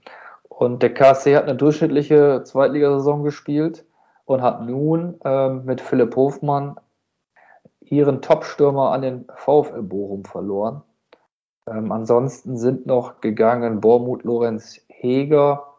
Ähm, ja, ich weiß nicht, Robin Bormuth äh, ist jetzt dann doch nicht der große äh, Topstar, glaube ich, geworden. Ist jetzt beim nächsten Zweitliga-Club, war ja lange bei der Fortuna, jetzt dann zu Paderborn. Ja, und auf der anderen Seite ist ähm, bei den Zugängen Marcel Franke äh, von Hannover 96 als bekanntes Gesicht, der 29-jährige Innenverteidiger Ballas von Auen, den man auch kennt. Ähm, und ansonsten, ja, ich würde mal sagen, eher sehr viele junge Spieler. Kai Eisele von der Fortuna möchte ich jetzt auch mal außen vor lassen, wird, glaube ich, keine Rolle spielen. Ähm, es fehlt also, das ist, glaube ich, das Thema beim KSC, äh, der große Stürmer. Ne? Wie soll Philipp Hoffmann ersetzt werden? Das System ist halt weg, ne? Also ja. das, das, System von, vom KSC in den letzten Jahren war, war halt Philipp Hofmann. Und ähm, da bin ich jetzt gespannt, weil den haben sie ja auf jeden Fall nicht, äh, also kannst du auch, so wie man kann es ja nicht gleichwertig ersetzen. Ähm, Hast auch, auch lustige Sachen. Gesehen, ne? muss man nochmal genau, dazu sagen. Genau, äh, ist natürlich auch. Aber sie haben ja auch in den letzten Jahren immer abgeblockt. Also sie hätten ja vermutlich in den letzten drei Jahren äh, Möglichkeiten gehabt, ihn in die Bundesliga zu verkaufen. Aber war halt auch eine Phase, in der du nicht die besten Angebote bekommen hast. Äh, schwierig, aber jetzt hast du Mikkel Kaufmann, der irgendwie, ich glaube, vorher beim HSV war und da nicht mehr als ein ähm, Ergänzungsspieler, Simon Rapp, der von der Figur, der ist glaube ich auch irgendwie 1,90 oder so, passt der sicherlich rein, aber der kommt aus der Schweizer zweiten Liga. Also ja, das, da, da wirst du dir was anderes überlegen müssen und ähm, ich glaube, da das wird noch einer dann, kommen, ne? denke ich mal. Ja. Also da werden ein paar gehandelt, Gamfula, Weidand, Makienok von St. Pauli. Na gut, den würde ich jetzt nicht nehmen, aber äh, ja, gut, ist jetzt aber Stand jetzt schon schon natürlich ein herber Verlust. Da muss man natürlich hinterfragen, inwiefern man da wieder einen gesicherten Mittelfeldplatz erreichen kann. Ne? Man wird sehen. Also interessante Personalie ist für mich Paul Nebel von, äh, von Mainz, den sie ausgeliehen haben. Ein unheimlich talentierter Spieler, der ähm, ja, der zum, dem man den Durchbruch da, dazu traut. Ich bin sehr gespannt, ob er sich durchsetzen kann und dann. Ist ein Außenspieler, glaube ich. Ne? Ja. ja. Und dann müssen wir eigentlich, meines Erachtens, tut mir jetzt leid für die KSC-Fans, falls welche zuhören, aber können wir eigentlich viel mehr auch noch nicht sagen. Ja, sofern jetzt dann einfach der, der neue Stürmer noch nicht da ist. Ähm, Holstein Kiel. Gehen wir weiter zu unseren Freunden nach Kiel, genau. Genau. Äh, hatten jetzt in der letzten Saison eine furchtbare Anfangsphase. Da sah es wirklich nach einer, nach einer ganz bescheidenen Saison aus. Aber auch wie die Fortuna hat man sich dann ähm, relativ souverän wieder zurückgekämpft und dann eigentlich nur eine ganz solide Runde gespielt. In der Saison zuvor ist man ja in der Relegation gescheitert am ersten FC Köln. Hat man, glaube ich, äh, auch Corona-bedingt sehr, sehr viele Spiele am Ende machen müssen und dann fehlten im letzten Relegationsspiel zu Hause gegen den FC, glaube ich, die letzten Körner. Da gab es, glaube ich, eine richtige Packung. Ich weiß gar nicht ob 4-1, 5-1 oder sowas. Naja, wie dem auch sei. Ähm, Ole Werner ist ja zum, äh, wurde, mit ihm ging es dann ja nicht mehr weiter. Und Marcel Rapp hat dann ähm, letztes Jahr im Oktober übernommen. Wie gesagt, Erfolgsgeschichte, dann am Ende noch Platz 9 erreicht. Und ähm, ja, die Frage ist natürlich, was kann, äh, was können die Kieler dann in dieser Saison leisten? Marvin Schulz und eben Fiete Ab äh, wurde jetzt geholt, ablösefrei ist er, glaube ich, gekommen. Ja, das große Talent. Und da bin ich doch gespannt, ist mittlerweile 22, äh, wie er sich jetzt schlagen wird. Ähm, ich glaube, auf der Abgangsseite für Neumann ist zu Hannover gegangen. Der war, glaube ich, aber war der nicht bei Rostock sogar? Nee. letzten Saison. Nee, war bei Kiel. Wer war das denn? Glaube schon. Also der war immer, Ja. habe ich mit Kiel in Verbindung gebracht. Äh, habe ich irgendeinen anderen. Ja, nee, okay. Ja, nee, okay, alles klar. Ist ablösefrei gewechselt, genau, bei Holstein, bei Holstein gespielt und ähm, äh, Christian, was hast du denn so für ein Gefühl bei den Kielern? Ja, ich, die haben eigentlich deren Kader hauptsächlich zusammengehalten, so wie er, die, die Spieler, die sie hatten. Man hat es man hat's jetzt einigermaßen ergänzt. Ich kenne die neuen Spieler auch tatsächlich nicht wirklich gut. Ähm, Mhm. bin mal sehr gespannt, äh, was da jetzt passieren wird. Aber ich glaube, dass also der interessanteste Mann ist für mich tatsächlich Vried, von dem ich äh, doch einiges erwarten würde. Arp jetzt eher nicht. Der hat äh, in den letzten Jahren dafür viel zu wenig gezeigt. Ähm, aber ja, es, Kiel wird eine gute Rolle spielen. Nicht um, unbedingt um den Aufstieg, aber solide. Und äh, mehr würde ich jetzt da gar nicht zu sagen. Ich denke, das Die haben, auch richtig, die haben auch eine richtig erfahrene Achse, ne? Vandenberg, Julian Korb, Holpi, Mühling, Bartels. ja. Skripski ist noch Kripski dabei. wird bestimmt nochmal den Durchbruch schaffen. Aber es sind alle schon um die 30, also das glaube ich schon ähm, auch in dem Kontext, in dem Kontext äh, von dieser, äh, von diesem engen Terminplan vielleicht, ja, also 30, 30 Mann Kader ist ja schon eigentlich breit genug. Ob das jetzt qualitativ auch für die hinteren Plätze so ist, kann ich jetzt nicht beurteilen, aber ähm, ja, ist auf jeden Fall, glaube ich, eine gestandene Truppe. Ja, Benedikt Pichler sollte man noch erwähnen. Der hat letztes Jahr eine gute Rolle gespielt. Überhaupt haben sie ja dann mit, mit Rapp haben sie sich ja auch wieder gefangen und haben ja auch eine sehr solide Rückrunde gespielt. Ja. Waren, äh, waren Sechster. Ähm, also das lässt sich schon sehen. Und ja, also wie ihr gesagt habt, bei Arp muss man halt äh, blöderweise immer noch abwarten. Ich glaube, da gibt es einige, die sagen, so wie Christian, das wird nichts mehr. Der war ja jetzt auch äh, letztes Jahr an Kiel ausgeliehen, hat da jetzt auch nicht gerade ähm, ja, total überzeugt. Ist aber, ja, ist 22. Ich fand den echt mal interessant, aber irgendwie kriegt das halt äh, nicht auf dem Level hin. mal gespannt. Vielleicht kommt ja noch was. Rese werden sie vermutlich verlieren. Der will ja offensichtlich weg, wird auch mit dem einen oder anderen in Verbindung gebracht. Und klar, also diese, diese, diese, diese Achse mit Mühling, Holtby, das ist, äh, das ist natürlich ganz, ganz interessant zu sehen, wie die es noch hinkriegen. Ja. Aber bei Holtby letztes Jahr tatsächlich gut performt hat. Ja. Ne, scheint, glaube ich, jetzt da äh, ist schon über 30. Ähm, in der zweiten Liga dann noch einen guten Mann, einen guten Mann zu stehen. Ja. Also tendenziell irgendwie Platz 5 bis 10. Nehmbar. Okay. Äh, ob das für den dritten Aufsteiger, der aber die dritte Liga komplett dominiert hat als Sieger, ähm, aber ist jetzt die, die, die, die, dritte Mannschaft, die wir heute besprechen, auch so ist. Das wird man sehen. Der erste FC Magdeburg ist auf jeden Fall wieder in die zweite Liga zurückgekehrt und hat, glaube ich, 76 Punkte geholt in der letzten Saison. Hat die dritte Liga von Anfang an dominiert und äh, war eigentlich schon lange vor Saisonende sicherer Aufsteiger. Christian Titz hatte da ähm, Februar 21 übernommen und hat äh, im letzten Sommer da wirklich super, eine super Truppe rausgebastelt. Ähm, und dann hat er auch schon eigentlich ja, zum Teil auch eine ganz gute Zeit beim HSV gehabt, musste dann aber wie auch andere gehen, weil er es natürlich nicht geschafft hat, in die Bundesliga aufzusteigen. Ähm, aber ich bin mal sehr gespannt, wie sich jetzt die Magdeburger in der zweiten Liga schlagen. Ähm, ja, bei den Zugängen muss ich sagen, da kann ich gar nicht so furchtbar viel sagen. Man hat aus Oberhausen jemanden geholt. Also 80.000 Euro, Euro, Ablöse für jemanden aus der Regionalliga West finde ich schon ganz ordentlich. Tim Stadtmann, der Innenverteidiger. Äh, von, aus Groningen kam Elan Kuri. Äh, aus Eupen, Belgien, kam Silas Gnaka. Äh, Takutalua, die kennt man von Aue, Innenverteidiger.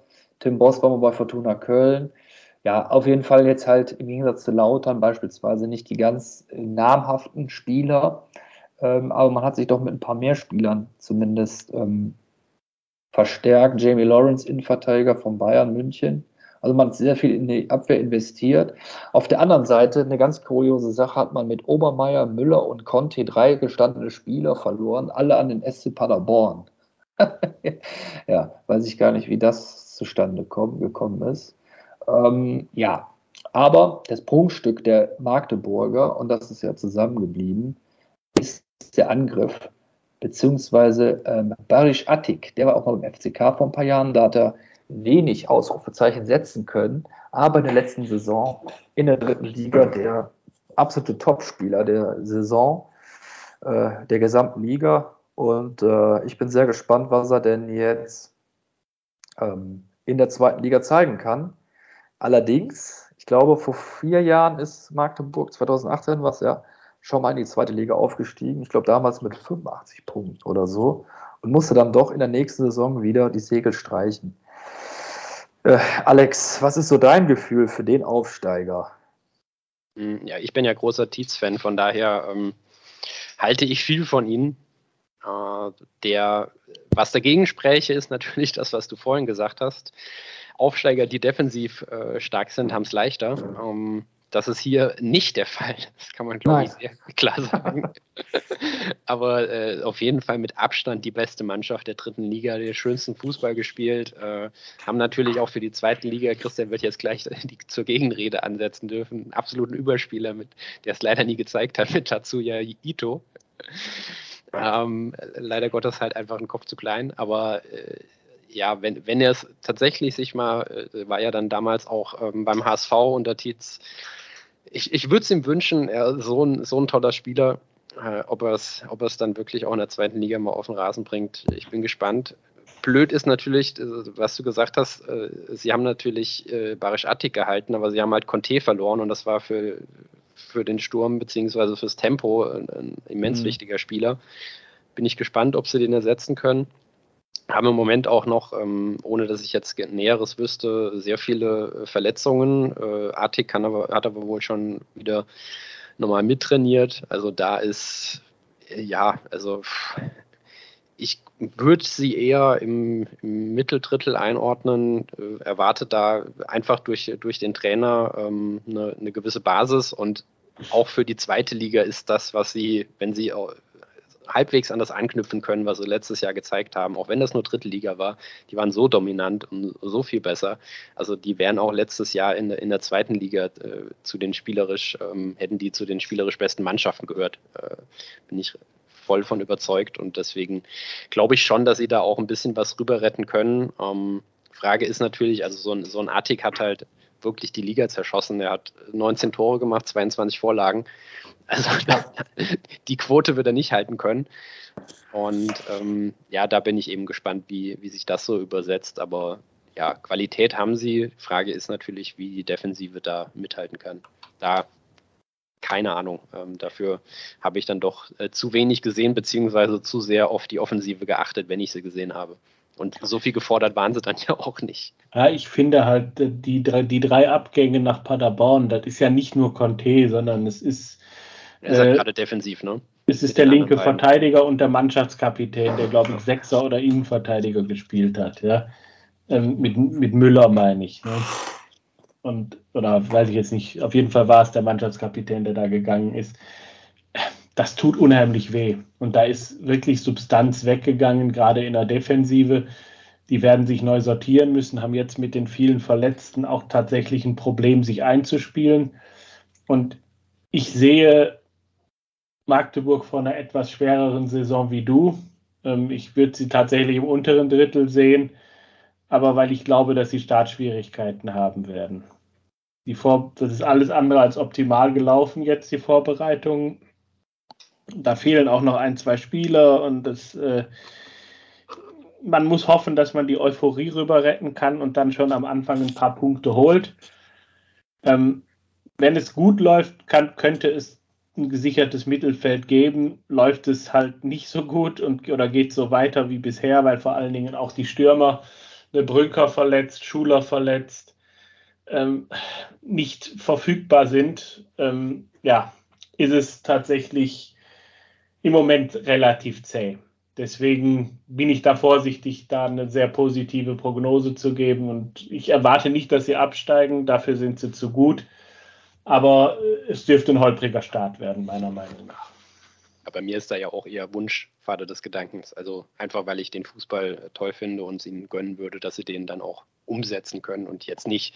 Das kann ich mir aber bei Tietz auch nicht vorstellen, dass sie da äh, von abrücken. Der ist da ja eher so äh, vom Sturheitsgrad auf Walter-Niveau. Von daher, ähm, wenn dann mit wehenden Fahnen. Keine Frage, da stimme ich dir auch vollkommen zu. Ja. Gut, dann ähm, Gehen wir doch direkt zum nächsten Club. Der Club an sich, 1. FC Nürnberg. Ähm, die Truppe von Robert Klaus bereitet sich auf die neue Saison vor und hat sich dafür auch einige neue Spieler geleistet. Ähm, für den Sturm kam da ferner von Dresden Top-Torjäger beim Absteiger. Äh, Quadvodua aus St. Gallen hat man auch 700.000 Euro überwiesen. Erik Wegeser von Jan Regensburg ist ein Linksverteidiger. Jomera hatten wir schon besprochen vom HSV und Winsheimer auch ein Stürmer vom HSV äh, gekommen und ähm, Sadik Fofana, ein 90er Innenverteidiger von Bayer Leverkusen. Ähm, also schon eine ganze Menge an neuen Spielern, die im Kader sind. Ähm, und abgegeben hat man eben Kilian Fischer, ein sehr, sehr starker Rechtsverteidiger, ist in die Bundesliga gewechselt zum VfL Wolfsburg. Ähm, ähm, und ansonsten sicherlich der Verlust von Tom Kraus, der war von Leipzig ausgeliehen, der ist jetzt aber bei Schalke.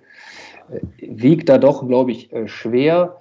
Ansonsten hat man die Mannschaft, die eine sehr gute Saison letzten, im letzten Jahr gespielt hat, zusammengehalten davor die Jahre in der zweiten Liga waren ja doch sehr durchwachsen. Auch in der Relegation musste man mal antreten. Und jetzt ist natürlich die Frage, lieber Christian, können die Nürnberger hier den nächsten Step deiner Meinung nach nehmen und ein Wörtchen im Aufstiegskampf mitreden oder ein größeres sogar? Im letzten Jahr sind sie ja, waren sie ja so ein bisschen dran, sind dann gegen Ende der Runde wieder schwächer geworden. Mhm. Ähm,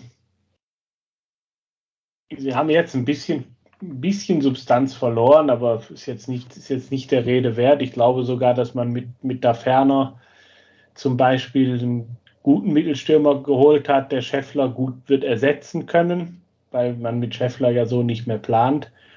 Die Talente, nehmen wir, nehmen jetzt mal Schuranov als Beispiel äh, oder auch Lukas Schleimer oder Tempelmann oder Nürnberger, die werden sich weiterentwickeln. Und ich kann mir schon vorstellen, dass der Club dieses Mal eine gute Rolle spielen wird. Inwiefern jetzt Manuel Winsheimer gut zum Beispiel wird gut einschlagen können, wage ich noch nicht zu sagen. Ich finde die Einkäufe ziemlich intelligent, die sie gemacht haben. Ähm, der Kader hat jetzt mehr Breite und äh, deutlich mehr Druck auch um die Stammplätze. Einziges Problem könnte im zentralen Mittelfeld ein Spieler zu wenig sein, sozusagen. Aber Qualität ist auf jeden Fall auch da. Also natürlich ein bisschen weniger, aber mit, mit Tempelmann hast du, hast du einen Topmann, natürlich mit unser aller Liebling Mats Müller-Daly. Ja. Ähm, wenn er, wenn er es hinkriegt, ein Ausnahmespieler, ähm, ja, Johannes Geist, klar. Äh, man denkt immer, der wäre 34, Durchbruch. ist aber erst 28. ähm, aber die, ja, ich, ich, glaube, da muss, die, die müssen tatsächlich fit bleiben, sonst wird es äh, da schwierig, aber da wird sicherlich auch. Genau, ich, deswegen sage ich ja, ein Spieler mehr täte da wahrscheinlich ja. noch gut. Aber grundsätzlich ist das eine Mannschaft, die sicher gut im oberen Drittel wird mitspielen können. Ja. Da sind wir uns alle einig. Jo. Dann gehen wir doch direkt mal zu der äh, Magdeburg, nee, zu Paderborn, zum, ja, zum SC Paderborn 07, die in Magdeburg kräftig äh, gewildert haben. Ähm, und der SC Paderborn 07 ist ja wie äh, die Fortuna vor zwei Saisons abgestiegen und versucht jetzt also wieder sich in der zweiten Liga zurechtzufinden. Lukas Kwasniok äh, seit der letzten Saison Trainer, hat glaube ich auch immer, ist glaube ich auch kein, äh, keiner, der sich gerne impfen lässt, äh, ist mir soweit zu Ohren gekommen. Ähm, dennoch hat er zumindest seinen Impfpass nicht gefälscht. Äh, das, da sind ja dann doch andere, die trotzdem wieder eine Anstellung gefunden haben. Äh, Herr Anfang beispielsweise jetzt in Dresden. Fantastisch ähm, einfach. Ja. Ähm, ja, wie auch immer, hat, glaube ich, auch in der letzten Saison äh, eine relativ solide Saison mit den Paderbornern gespielt. Ich weiß jetzt nicht genau, wie die Erwartungshaltung vor der Saison war, aber scheinbar scheint es hier auszureichen, denn er ist auch in dieser Saison der Coach der Ostwestfalen. Und ähm, neben den drei angesprochenen Stammkräften aus Magdeburg äh, ist noch ein polnischer Innenverteidiger, Grischkiewicz, ist sicherlich falsch ausgesprochen, bitte das zu entschuldigen, gekommen. Und äh, ein schweizer Niederländer aus Salzburg, Jasper van der Werf, gekommen. Ähm, Robert Leipertz kennt man natürlich noch rechts außen von Heidenheim. Robin Bormuth hatten wir eben schon besprochen. Ähm, und dann eben die Magdeburger Sebastian Klaas von Osnabrück, ein Topspieler aus der dritten Liga hat man geholt. Kai Klefisch, auch noch ein junger Mann aus äh, Köln von der Viktoria. Und äh, Richmond Tachi von Borussia Dortmund 2, der mir auch beim Spiel in der dritten Liga gegen Lautern sehr gut aufgefallen ist. Noch ein ähm, Mittelstürmer, der äh, perspektivisch vielleicht in der zweiten Liga gut Fuß fassen könnte. Ähm, und verlassen haben die Paula Bar am Brauner Jamilu Collins, der ist in die zweite englische Liga nach Cardiff gegangen. Kai Pröger äh, zu Hansa, Thalhammer zu Regensburg und äh, Marco Stiepermann äh, spielt jetzt nur noch in der vierten Liga bei Wuppertal SV. Ja, ich glaube, die anderen Spieler können wir ein bisschen äh, schlabbern. Ähm, auf, es ist auf jeden Fall aber ähm, schon zu sehen, dass man auch sehr viele Abgänge hat. Also das, was wir auch hier schon mehrmals besprochen haben, ähm, eine hohe Fluktuation im Kader und ob das jetzt so hilfreich ist für den Start in die Saison. Hm. Aber ähm, ich glaube, das ist ja deine zweite Lieblingsmannschaft, Christian, ne? der SC Paderborn. Ja, natürlich. äh, wie, wie viele Einsätze wird Uwe Hünemeyer denn diese Saison äh, deiner Meinung nach machen? Mit Sicherheit 20, wie, wie immer. Aber ich finde, die haben sehr, sehr intelligent dieses Mal eingekauft. Ähm, Topspieler der dritten Liga geholt. Ja. Und äh, die, die, die stark waren im letzten Jahr, haben sie behalten. Und ich erwarte eigentlich, dass äh, Paderborn diesmal echt eine gute Rolle oben mitspielen wird. Ich halte den Kader und auch die, die Zusammenstellung des Kaders für richtig stark, auch in der Breite. Und äh, ja, würde mich nicht überraschen, ja. wenn, die, dies, wenn die diesmal oben mitspielen. Sie hatten halt in der Rückrunde ein großes Problem, dass sie den Abgang von Sven Michel nicht verkraften konnten. Ne? Und ja. Da ich bin ich jetzt mal. Tore in der Hinrunde gemacht oder so. Das ist natürlich schon krass gewesen.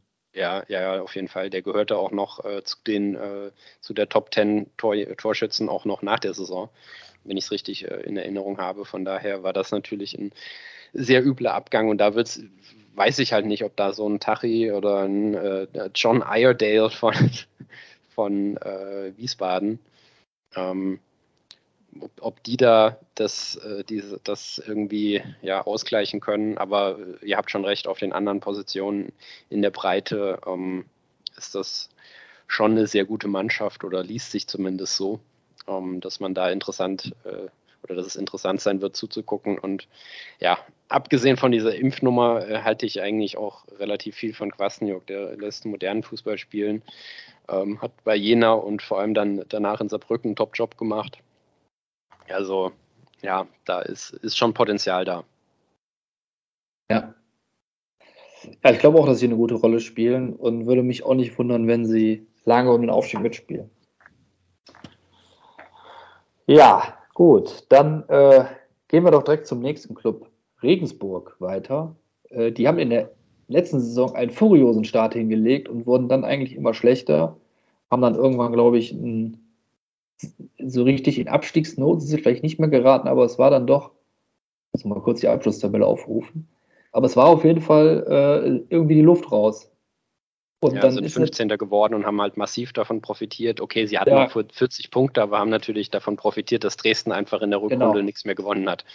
Ja, und die anderen beiden auch noch zu schwach schon waren, Aue und ja. Ingolstadt schon die ganze Zeit über. Ja, ähm, und dann sind eigentlich jetzt noch drei absolute Leistungsträger weggegangen.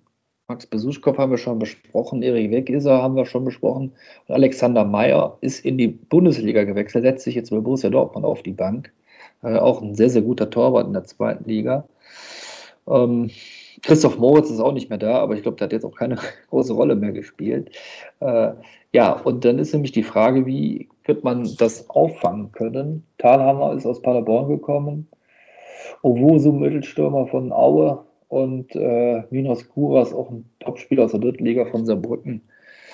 Ähm, Joshua Mees hat auch immer so aufblitzen lassen und auch mal das ein oder andere Tor gemacht, der jetzt aus Kiel äh, geliehen ja, ist, aber, aber irgendwie auch nie, nicht zu sehen. Ne? Ja, genau. Also da bin und ich sehr skeptisch. Dejan Stojanovic aus Middlesbrough ist, glaube ich, auch ein alter Bekannter. Aber inwiefern der, äh, war der nicht bei St. Pauli mal? Ich glaube schon. Und ähm, bei Ingolstadt. Ne? Ja. ja, bei St. Pauli war auch. Ja, St. Pauli, Ingolstadt, von Ingolstadt, genau. Naja, wie dem auch sei. Also ich glaube, ein solider, solider Tormann, aber ähm, naja, die Spatzenpfeifen ist von den Dächern äh, in Regensburg, dass es sicherlich eine schwierige Saison werden könnte. Alex, ähm, ist das so eine Truppe, die dann vielleicht den 17. Platz am Ende einnehmen wird? Hat man auf jeden Fall auf dem Schirm. Ich hätte Selim Begovic auch als einen der äh, ersten Trainer, äh, den es vielleicht kosten könnte, wenn es gerade mit dem Start nicht klappt. Ich gucke mal gerade Auftaktprogramm, äh, spielst du zu Hause gegen Darmstadt in Bielefeld, äh, Nürnberg, Hannover, mhm. dann KSC mhm. und Düsseldorf. Also ähm, da ist schon einiges, einiges drin. Äh, also dann 16 Punkte. ja, genau. So wie letztes Jahr. Ja. Ähm, ich, ich weiß ja noch, ich, ich glaube, das war un unsere erste Zweitliga-Vorschau, wo wir auch, wo äh, der Jan gerade aufgestiegen war und wir auch alle äh, unisono gesagt haben, ja klar, 18. Und dann haben die äh, mit, war das mit Bayer Lorzer, äh, die Liga ja. Auf, äh, ja, total äh, auf links gedreht. Ähm, aber ja, also du bist abhängig von von, von Andreas Albers vorne, der, der ja wirklich auch irgendwie Tore macht. Ich weiß bis heute nicht wie. Ähm, der ja damals aus der dänischen zweiten Liga kam und irgendwie äh, total der Glücksgriff. Aber ja, du, die, diese, gerade die, nach dieser Top-Phase Anfang äh, letzte Saison war da ja nicht mehr viel drin. Gerade dann vermutlich auch, äh, ich habe es jetzt nicht genau verfolgt, aber so eine, so eine Abhängigkeit von Besuschkow, ähm, weil der war ja gerade in dieser Phase mega. Ähm, und also wären auf, für mich auf jeden Fall äh, ein Kandidat für die letzten beiden Plätze. Ja. Da stimme ich zu. Gut, dann gehen wir doch direkt äh, zum nächsten Club. Wir wollen ja jetzt auch schnell fertig werden. Merkt man auch gar nicht. Nein, merkt man gar nicht. Das wir am Ende immer ein bisschen. Das ist auch immer die schöne Sache am Anfang. Wir machen es kurz und knapp. Mhm. Ja, das klappt wie immer. Ja. Ähm, ja, Hansa Rostock, der Traditionsverein aus dem Nordosten, ist jetzt das zweite Jahr in der zweiten Liga, nachdem man ja viele, viele Jahre in der dritten Liga war. Und man hat eine letzte Saison, muss ich schon sagen, wirklich einen ganz soliden Fußball gespielt ich glaube, äh, 40, 42 Punkte geholt, eigentlich nie in wirklichen Abstiegsgefahr gekommen. Und ähm, geht jetzt also dieses Abenteuer, zweite Liga, was wahrscheinlich mit dem Club-Hintergrund eigentlich wieder eine dauerhafte äh, Angelegenheit werden soll. Geht man das jetzt an? Mhm. Der äh, Coach Jens Hertel ist äh, schon ein paar Jahre dort, ich glaube seit 2019. Das ist ja von der Verweildauer her doch, doch ganz ordentlich in der heutigen Zeit. Und äh, ja, hat eine ganz kompakte Truppe, ähm, ist etwas schon unangenehm zu bespielen und das wird man versuchen, auch in der nächsten Saison ähm, weiterhin so durchführen zu können. Wenn wir uns mal die äh, Neuzugänge ansehen, dann äh, fällt natürlich Kai Pröger als Außenspieler auf. Und ähm, ansonsten ähm, ja, Nils Körber von Hertha, aber ist, glaube ich, auch eher na, jetzt nicht der ganz große Mann. Ähm, ich glaube, Sebastian Till, der 28-jährige Luxemburger im offensiven Mittelfeld, könnte nochmal interessant sein. Ist das der, der mal Champions League gespielt hat? Ja, genau. Ja, bei, genau bei diesem Sheriff-Ding da? Ja, genau. Der hat, glaube ich, äh, die letzte Niederlage Real Madrid in der Champions League zugefügt und ja. spielt jetzt bei Hansa. Interessant. Ja. Ansonsten tendenziell auch wieder viele Drittligaspieler, Strauß aus Aue, beziehungsweise jetzt ja Drittligist Dressel aus München. Ich glaube, das sind alles so Spieler, die so insgesamt ganz gut ins Gefüge passen. Etwas überrascht hatte mich der Abgang von Hanno Behrens, das äh, doch ja, Herzstück von Hansa im Mittelfeld. Der ist jetzt äh, nach, ähm, nach Indonesien, ist er nach Indonesien gewechselt. Ja, ich glaube zur Truppe von Thomas Doll. Für 200.000 Euro Ablöse. das, äh, ja, ich weiß auch nicht genau. Ich weiß auch nicht, ob man äh, muss. Es muss ja finanziell, ein finanzielles Thema sein, sonst wäre ja, glaube ich, einfach noch eine Saison bei der Hansa, bei Hansa geblieben. Aber such das Abenteuer, Dennis. Mh. Ja, ansonsten aber vor den Leistungsträgern meines Erachtens keinen verloren. Die Frage, Alex, ist jetzt natürlich, wird es auch, ich habe eben das gesagt, die, von den letzten zwölf Absteigern mussten spätestens, also zehn spätestens nach der zweiten Saison wieder runter. Ähm, wird jetzt hier Hansa das gleiche Schicksal ereilen oder meinst du, dass sie die Klasse halten? Ich glaube, anderes viel kann es nicht geben. Ja, also ich, ich, ich, würde es, ich würde es nicht ausschließen. Also sie haben natürlich einerseits letztes Jahr ähm, haben, sie, haben sie noch überrascht und haben waren da noch nicht so gut auszurechnen. Ich glaube, das hat sich jetzt erledigt. Dafür haben sie so ein bisschen zumindest Erfahrung reingeholt, ähm, auch mit so einem Kai Pröger. Mhm.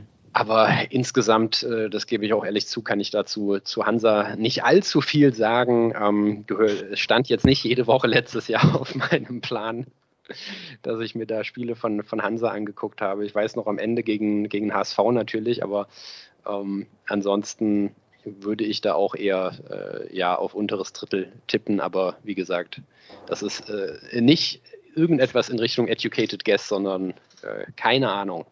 Ja, okay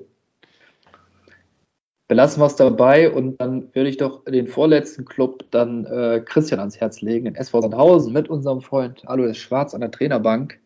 Ähm, die schaffen es ja schon seit zehn Jahren eigentlich immer wieder irgendwie zwischen Platz 12 und 15 einzulaufen. Und ähm, Mit David Kensombi hat man sich sicherlich auch Topmann im Mittelfeld geholt für, für Sandhausener Verhältnisse. Philipp Ochs aus Hannover ist noch bekannt. Den hat man auch geholt. Ähm, und äh, ja, Pascal Teströd ist wieder weg. Der hat ihn eigentlich, der hat ja in der letzten Saison für sie gespielt. Ja, ansonsten Sandhausen, wie es leibt und lebt, äh, Christian, oder? War, ich fand es ziemlich interessant, gerade jetzt Neuzugang wie Zombie, der, das hätte ich, war ich überhaupt nicht erwartet, dass er nach Sandhausen geht. Philipp Ochs ist jemand, der eigentlich die letzte Chance hat, wenn er noch mal was reißen will. Ja. Solider Spieler ansonsten. Ich glaube, das Kernproblem wird sein, dass sie so einen Knipser wie äh, Testrot wiederfinden. Ob das von den Neuzugängen jemand ist, weiß ich nicht. Ansonsten erwarte ich wieder solide Kost, die fürs untere oder mittlere Drittel reicht. Hm. Also jetzt nicht unbedingt Abschiedskandidat Nummer 1, wie sonst jedes Für Jahr. Für mich ehrlich gesagt nicht. Nee, äh, ja. Also ich finde, irgendwann muss man sie da ja auch mal rausnehmen. Ne? Vermutlich steigen sie genau dann ab, aber also wenn du, wenn du jahrelang dich einfach in der Liga halten kannst und es immer irgendwie rumgerissen kriegst, sie hatten ja zwischendurch auch würde ich behaupten, bessere Kader als den diesjährigen. Gerade äh, im Sturm ja. hatten sie da ja doch äh, immer mal den einen oder anderen interessanten Spieler und haben die äh, aus meiner Sicht da eher äh, ausgebremst mit ihrer sehr defensiven Spielweise. Ja. Ähm, aber jetzt sind sie ja eher wieder auch vom Kader her äh, in dem, auf dem Level, dass du ja, da, da, da muss äh, Alois Schwarz zaubern. Andererseits, also gerade mit äh, Tribul war ja dann in der Rückrunde ein Anker, äh, du hast Kin Zombie dazu geholt, also das ist schon auch eine zumindest gewisse Qualität. Ähm, Kin Zombie gebe ich auch völlig recht, da hätte ich gedacht, dass der woanders hingeht, vielleicht dann auch äh, mal zusammen mit dem Bruder spielen. Mhm. Ähm, ja, und Ansonsten ist es, äh, finde ich das ja interessant, dass so jemand wie Testrot, ich weiß gar nicht, also hat er sich dann äh, quasi in der Rückrunde ins äh, Rampenlicht gespielt, um einen teuren Vertrag bei Ingolstadt in der dritten Liga zu unterschreiben, weil vermutlich wird er da einiges mehr verdienen als in Sandhausen, oder? Ja, gehe ich auch von aus. Ja, glaube ich, zehn Tore hat er schon noch gemacht letztes ja. Jahr. Ähm, ich weiß es aber nicht genau wann. Der war da am Anfang verletzt, meine ich. Also würde ja, ja auch zur Saison passen, dass er ja, dann eher ja. gegen Ende ähm, wieder dabei war. Aber klar, mhm. den muss Ja, ist so, kann ersetzen. man so sagen. Ja, äh, erst, erst, erstes, ersten Doppelpack am 11. Spieltag, beziehungsweise erstes Tor dann. Ja, ja kann man so sagen. Okay. Und ähm, natürlich äh, nicht zu vergessen, äh, Alexander Esswein, der Felix Klaus für Arme. Spieler, wo man irgendwie jahrelang denkt, nee, der spielt einfach total über seinem Level, kann er nicht mal in die zweite Liga wechseln und damit man weiß, was er kann, ja, hat er jetzt gemacht, ist ja da schon, ich weiß jetzt nicht, ob er seit zwei oder drei Jahren da ist, ähm, hält sich in Grenzen, würde ich mal sagen. Ja, das würde ich auch sagen. Enttäuschend. Aber er hat sein Geld verdient. Ne? Gut. Ähm, dann, ja, als letztes, last but not least würde ich sagen, aber äh, schon last, FC St. Pauli. Ähm, ja, dramatisch. Ne? Mit dem Spiel auf Schalke hätte man kurz vor Ende der Saison ja noch selber die grüße Chance gehabt, aufzusteigen. Hat dann aber nicht gereicht. Und jetzt muss man einige schmerzhafte Abgänge äh, in Kauf nehmen. Guido Burgstaller ist nach, äh, nach Österreich zurück, zu Rapid Wien für 500.000. Phil Ole Becker zu Hoffenheim, Daniel Kofi Kehre zum SC Freiburg. Da hat es auf jeden Fall kolportiert wohl 4 Millionen gegeben, 4,5 Millionen gegeben. Das ist eine ganze Menge Holz.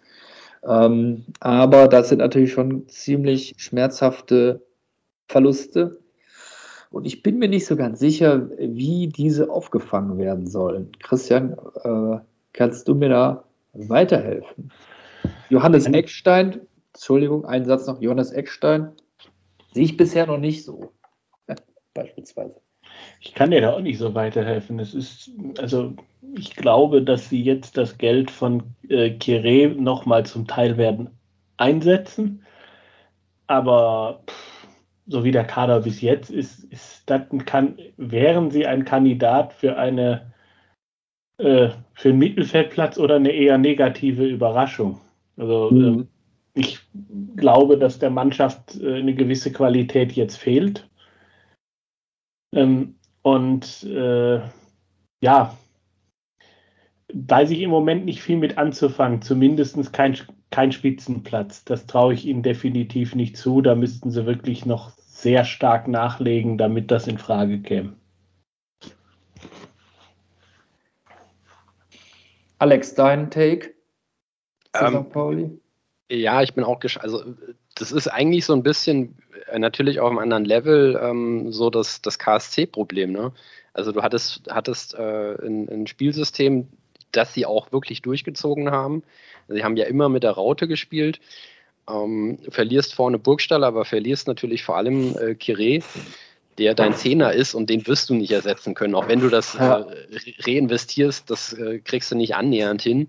Der war äh, vermutlich der, der beste Zehner in der Liga oder kann auch sagen, äh, insgesamt oder unter den, unter den Top 3 Offensivspielern auf jeden Fall. Also das, das wirst du nicht hinkriegen. Übrigens auch wieder äh, sehr interessant, wen der SC Freiburg alles so verpflichtet. Das wird sehr spannend zu sehen. Ja. Ähm, und ich glaube, die müssen da dann auch von ihrer Raute abrücken. Ähm, ich weiß gar nicht, ob, ob, ob ihr euch da erinnert. Ist, ich, sehe jetzt nur bei, bei Transfermarkt sieht man ja immer das letzte Spiel und das ist das, das Spiel gegen Düsseldorf und da hat äh, Kiri auch schon nicht gespielt. Und ich würde, da steht zwar immer noch die Raute, aber ich glaube, dass da schon ein fluideres äh, System im Sturm gespielt wurde mit Amenido Ditgen Daschner. Das klingt für mich so nach, nach relativ, äh, also ohne irgendeinen ähm, Burgstaller, der, der ein Stoßstürmer ist, also so ein Ankerpunkt und ohne Kire, könnte so ein, so ein Ding für die, für die neue Saison sein. Dass man da eher so in einem, in einem 4-3-3, aber weniger mit, mit äh, Zentrumsstürmer, sondern deutlich fluider auftritt. Fände ich ja, interessant. Mhm. Die sind ja an Ishak dran, der früher bei Nürnberg war.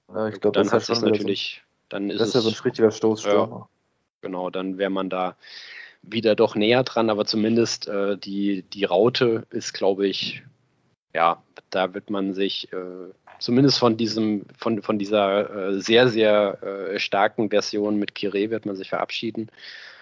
Und dann bin ich, bin ich gespannt. Also, das war ja auch in der Rückrunde schon nicht mehr äh, auf dem Level. Also könnte, könnte tatsächlich so, so ein bisschen wieder, wieder ins Mittelfeld, ins Mittelfeld gehen, aber ich finde eigentlich Timo Schulz ganz, ganz äh, sympathisch. Das hat auch wie er das da gemanagt hat, hat natürlich auch profitiert, gerade in der Anfangsphase, dass er in, damals in der Rückrunde hatten die ja zwei, drei Leihspieler, die einfach so gut waren, ähm, dass er da dann auch äh, noch seinen Turnaround hingekriegt hat, sonst wäre der ja äh, vermutlich auch weg gewesen. Mhm. Ähm, ja, Marcel Hartl natürlich äh, einer unserer Lieblinge, muss man nochmal erwähnen. Ja, interessante Mannschaft, aber ich glaube dann auch an so einen Jojo Eckestein oder so, der äh, da in Belgien, ich habe auch gerade geguckt, kein Tor gemacht hat. Also weiß nicht, ob der jetzt plötzlich den Durchbruch schafft. Hätte ich so meine, meine Zweifel mal wieder. Von daher wird interessant, aber Stand jetzt würde ich die auch eher im, im Mittelfeld erwarten. So kann man es, glaube ich, stehen lassen.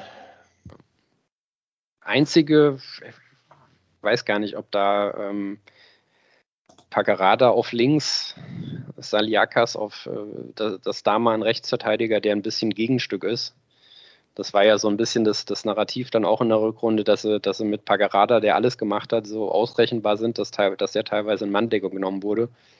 Ähm, wenn sie da auf rechts eben einen, einen, ebenbürtigen hätten, der auch Dampf machen kann, würde das natürlich äh, vielleicht so ein bisschen den Druck nehmen, den jetzt der Abgang von Kire ähm, da aufbaut, dass sie da nochmal ein bisschen, bisschen profitieren können. Aber insgesamt glaube ich trotzdem, äh, die, die hin, an die Hinrunde letztes Jahr wird sehr, sehr schwer anzuknüpfen sein. Hm. Klar.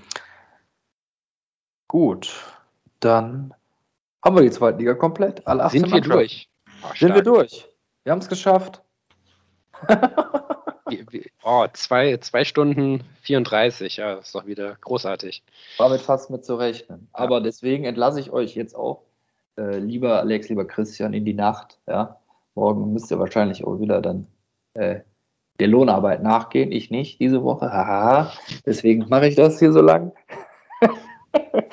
hey, aber Spaß beiseite. Vielen herzlichen Dank für eure Einschätzungen. Zu vielen Sachen konnten wir jetzt noch detaillierter noch nichts zu sagen, aber ich hoffe doch, dass wir das in den nächsten Wochen dann vielleicht wieder häufiger machen werden. Ähm, deswegen, liebe Hörerinnen und Hörer, wenn ihr es noch bis jetzt geschafft habt, bleibt dran. Die Pommesbude wird hoffentlich, ich kann jetzt nicht sagen, wie häufig, möchte mich jetzt auch zu keiner Äußerung hier mal festnageln lassen. Wir haben Feuer gefangen. Also zweite Liga für die zweite Liga. Da geht was. Genau. In diesem Sinne, ne? In diesem Sinne, macht es gut und bis bald. Ciao. Ciao. Schatz, ich bin neu verliebt. Was?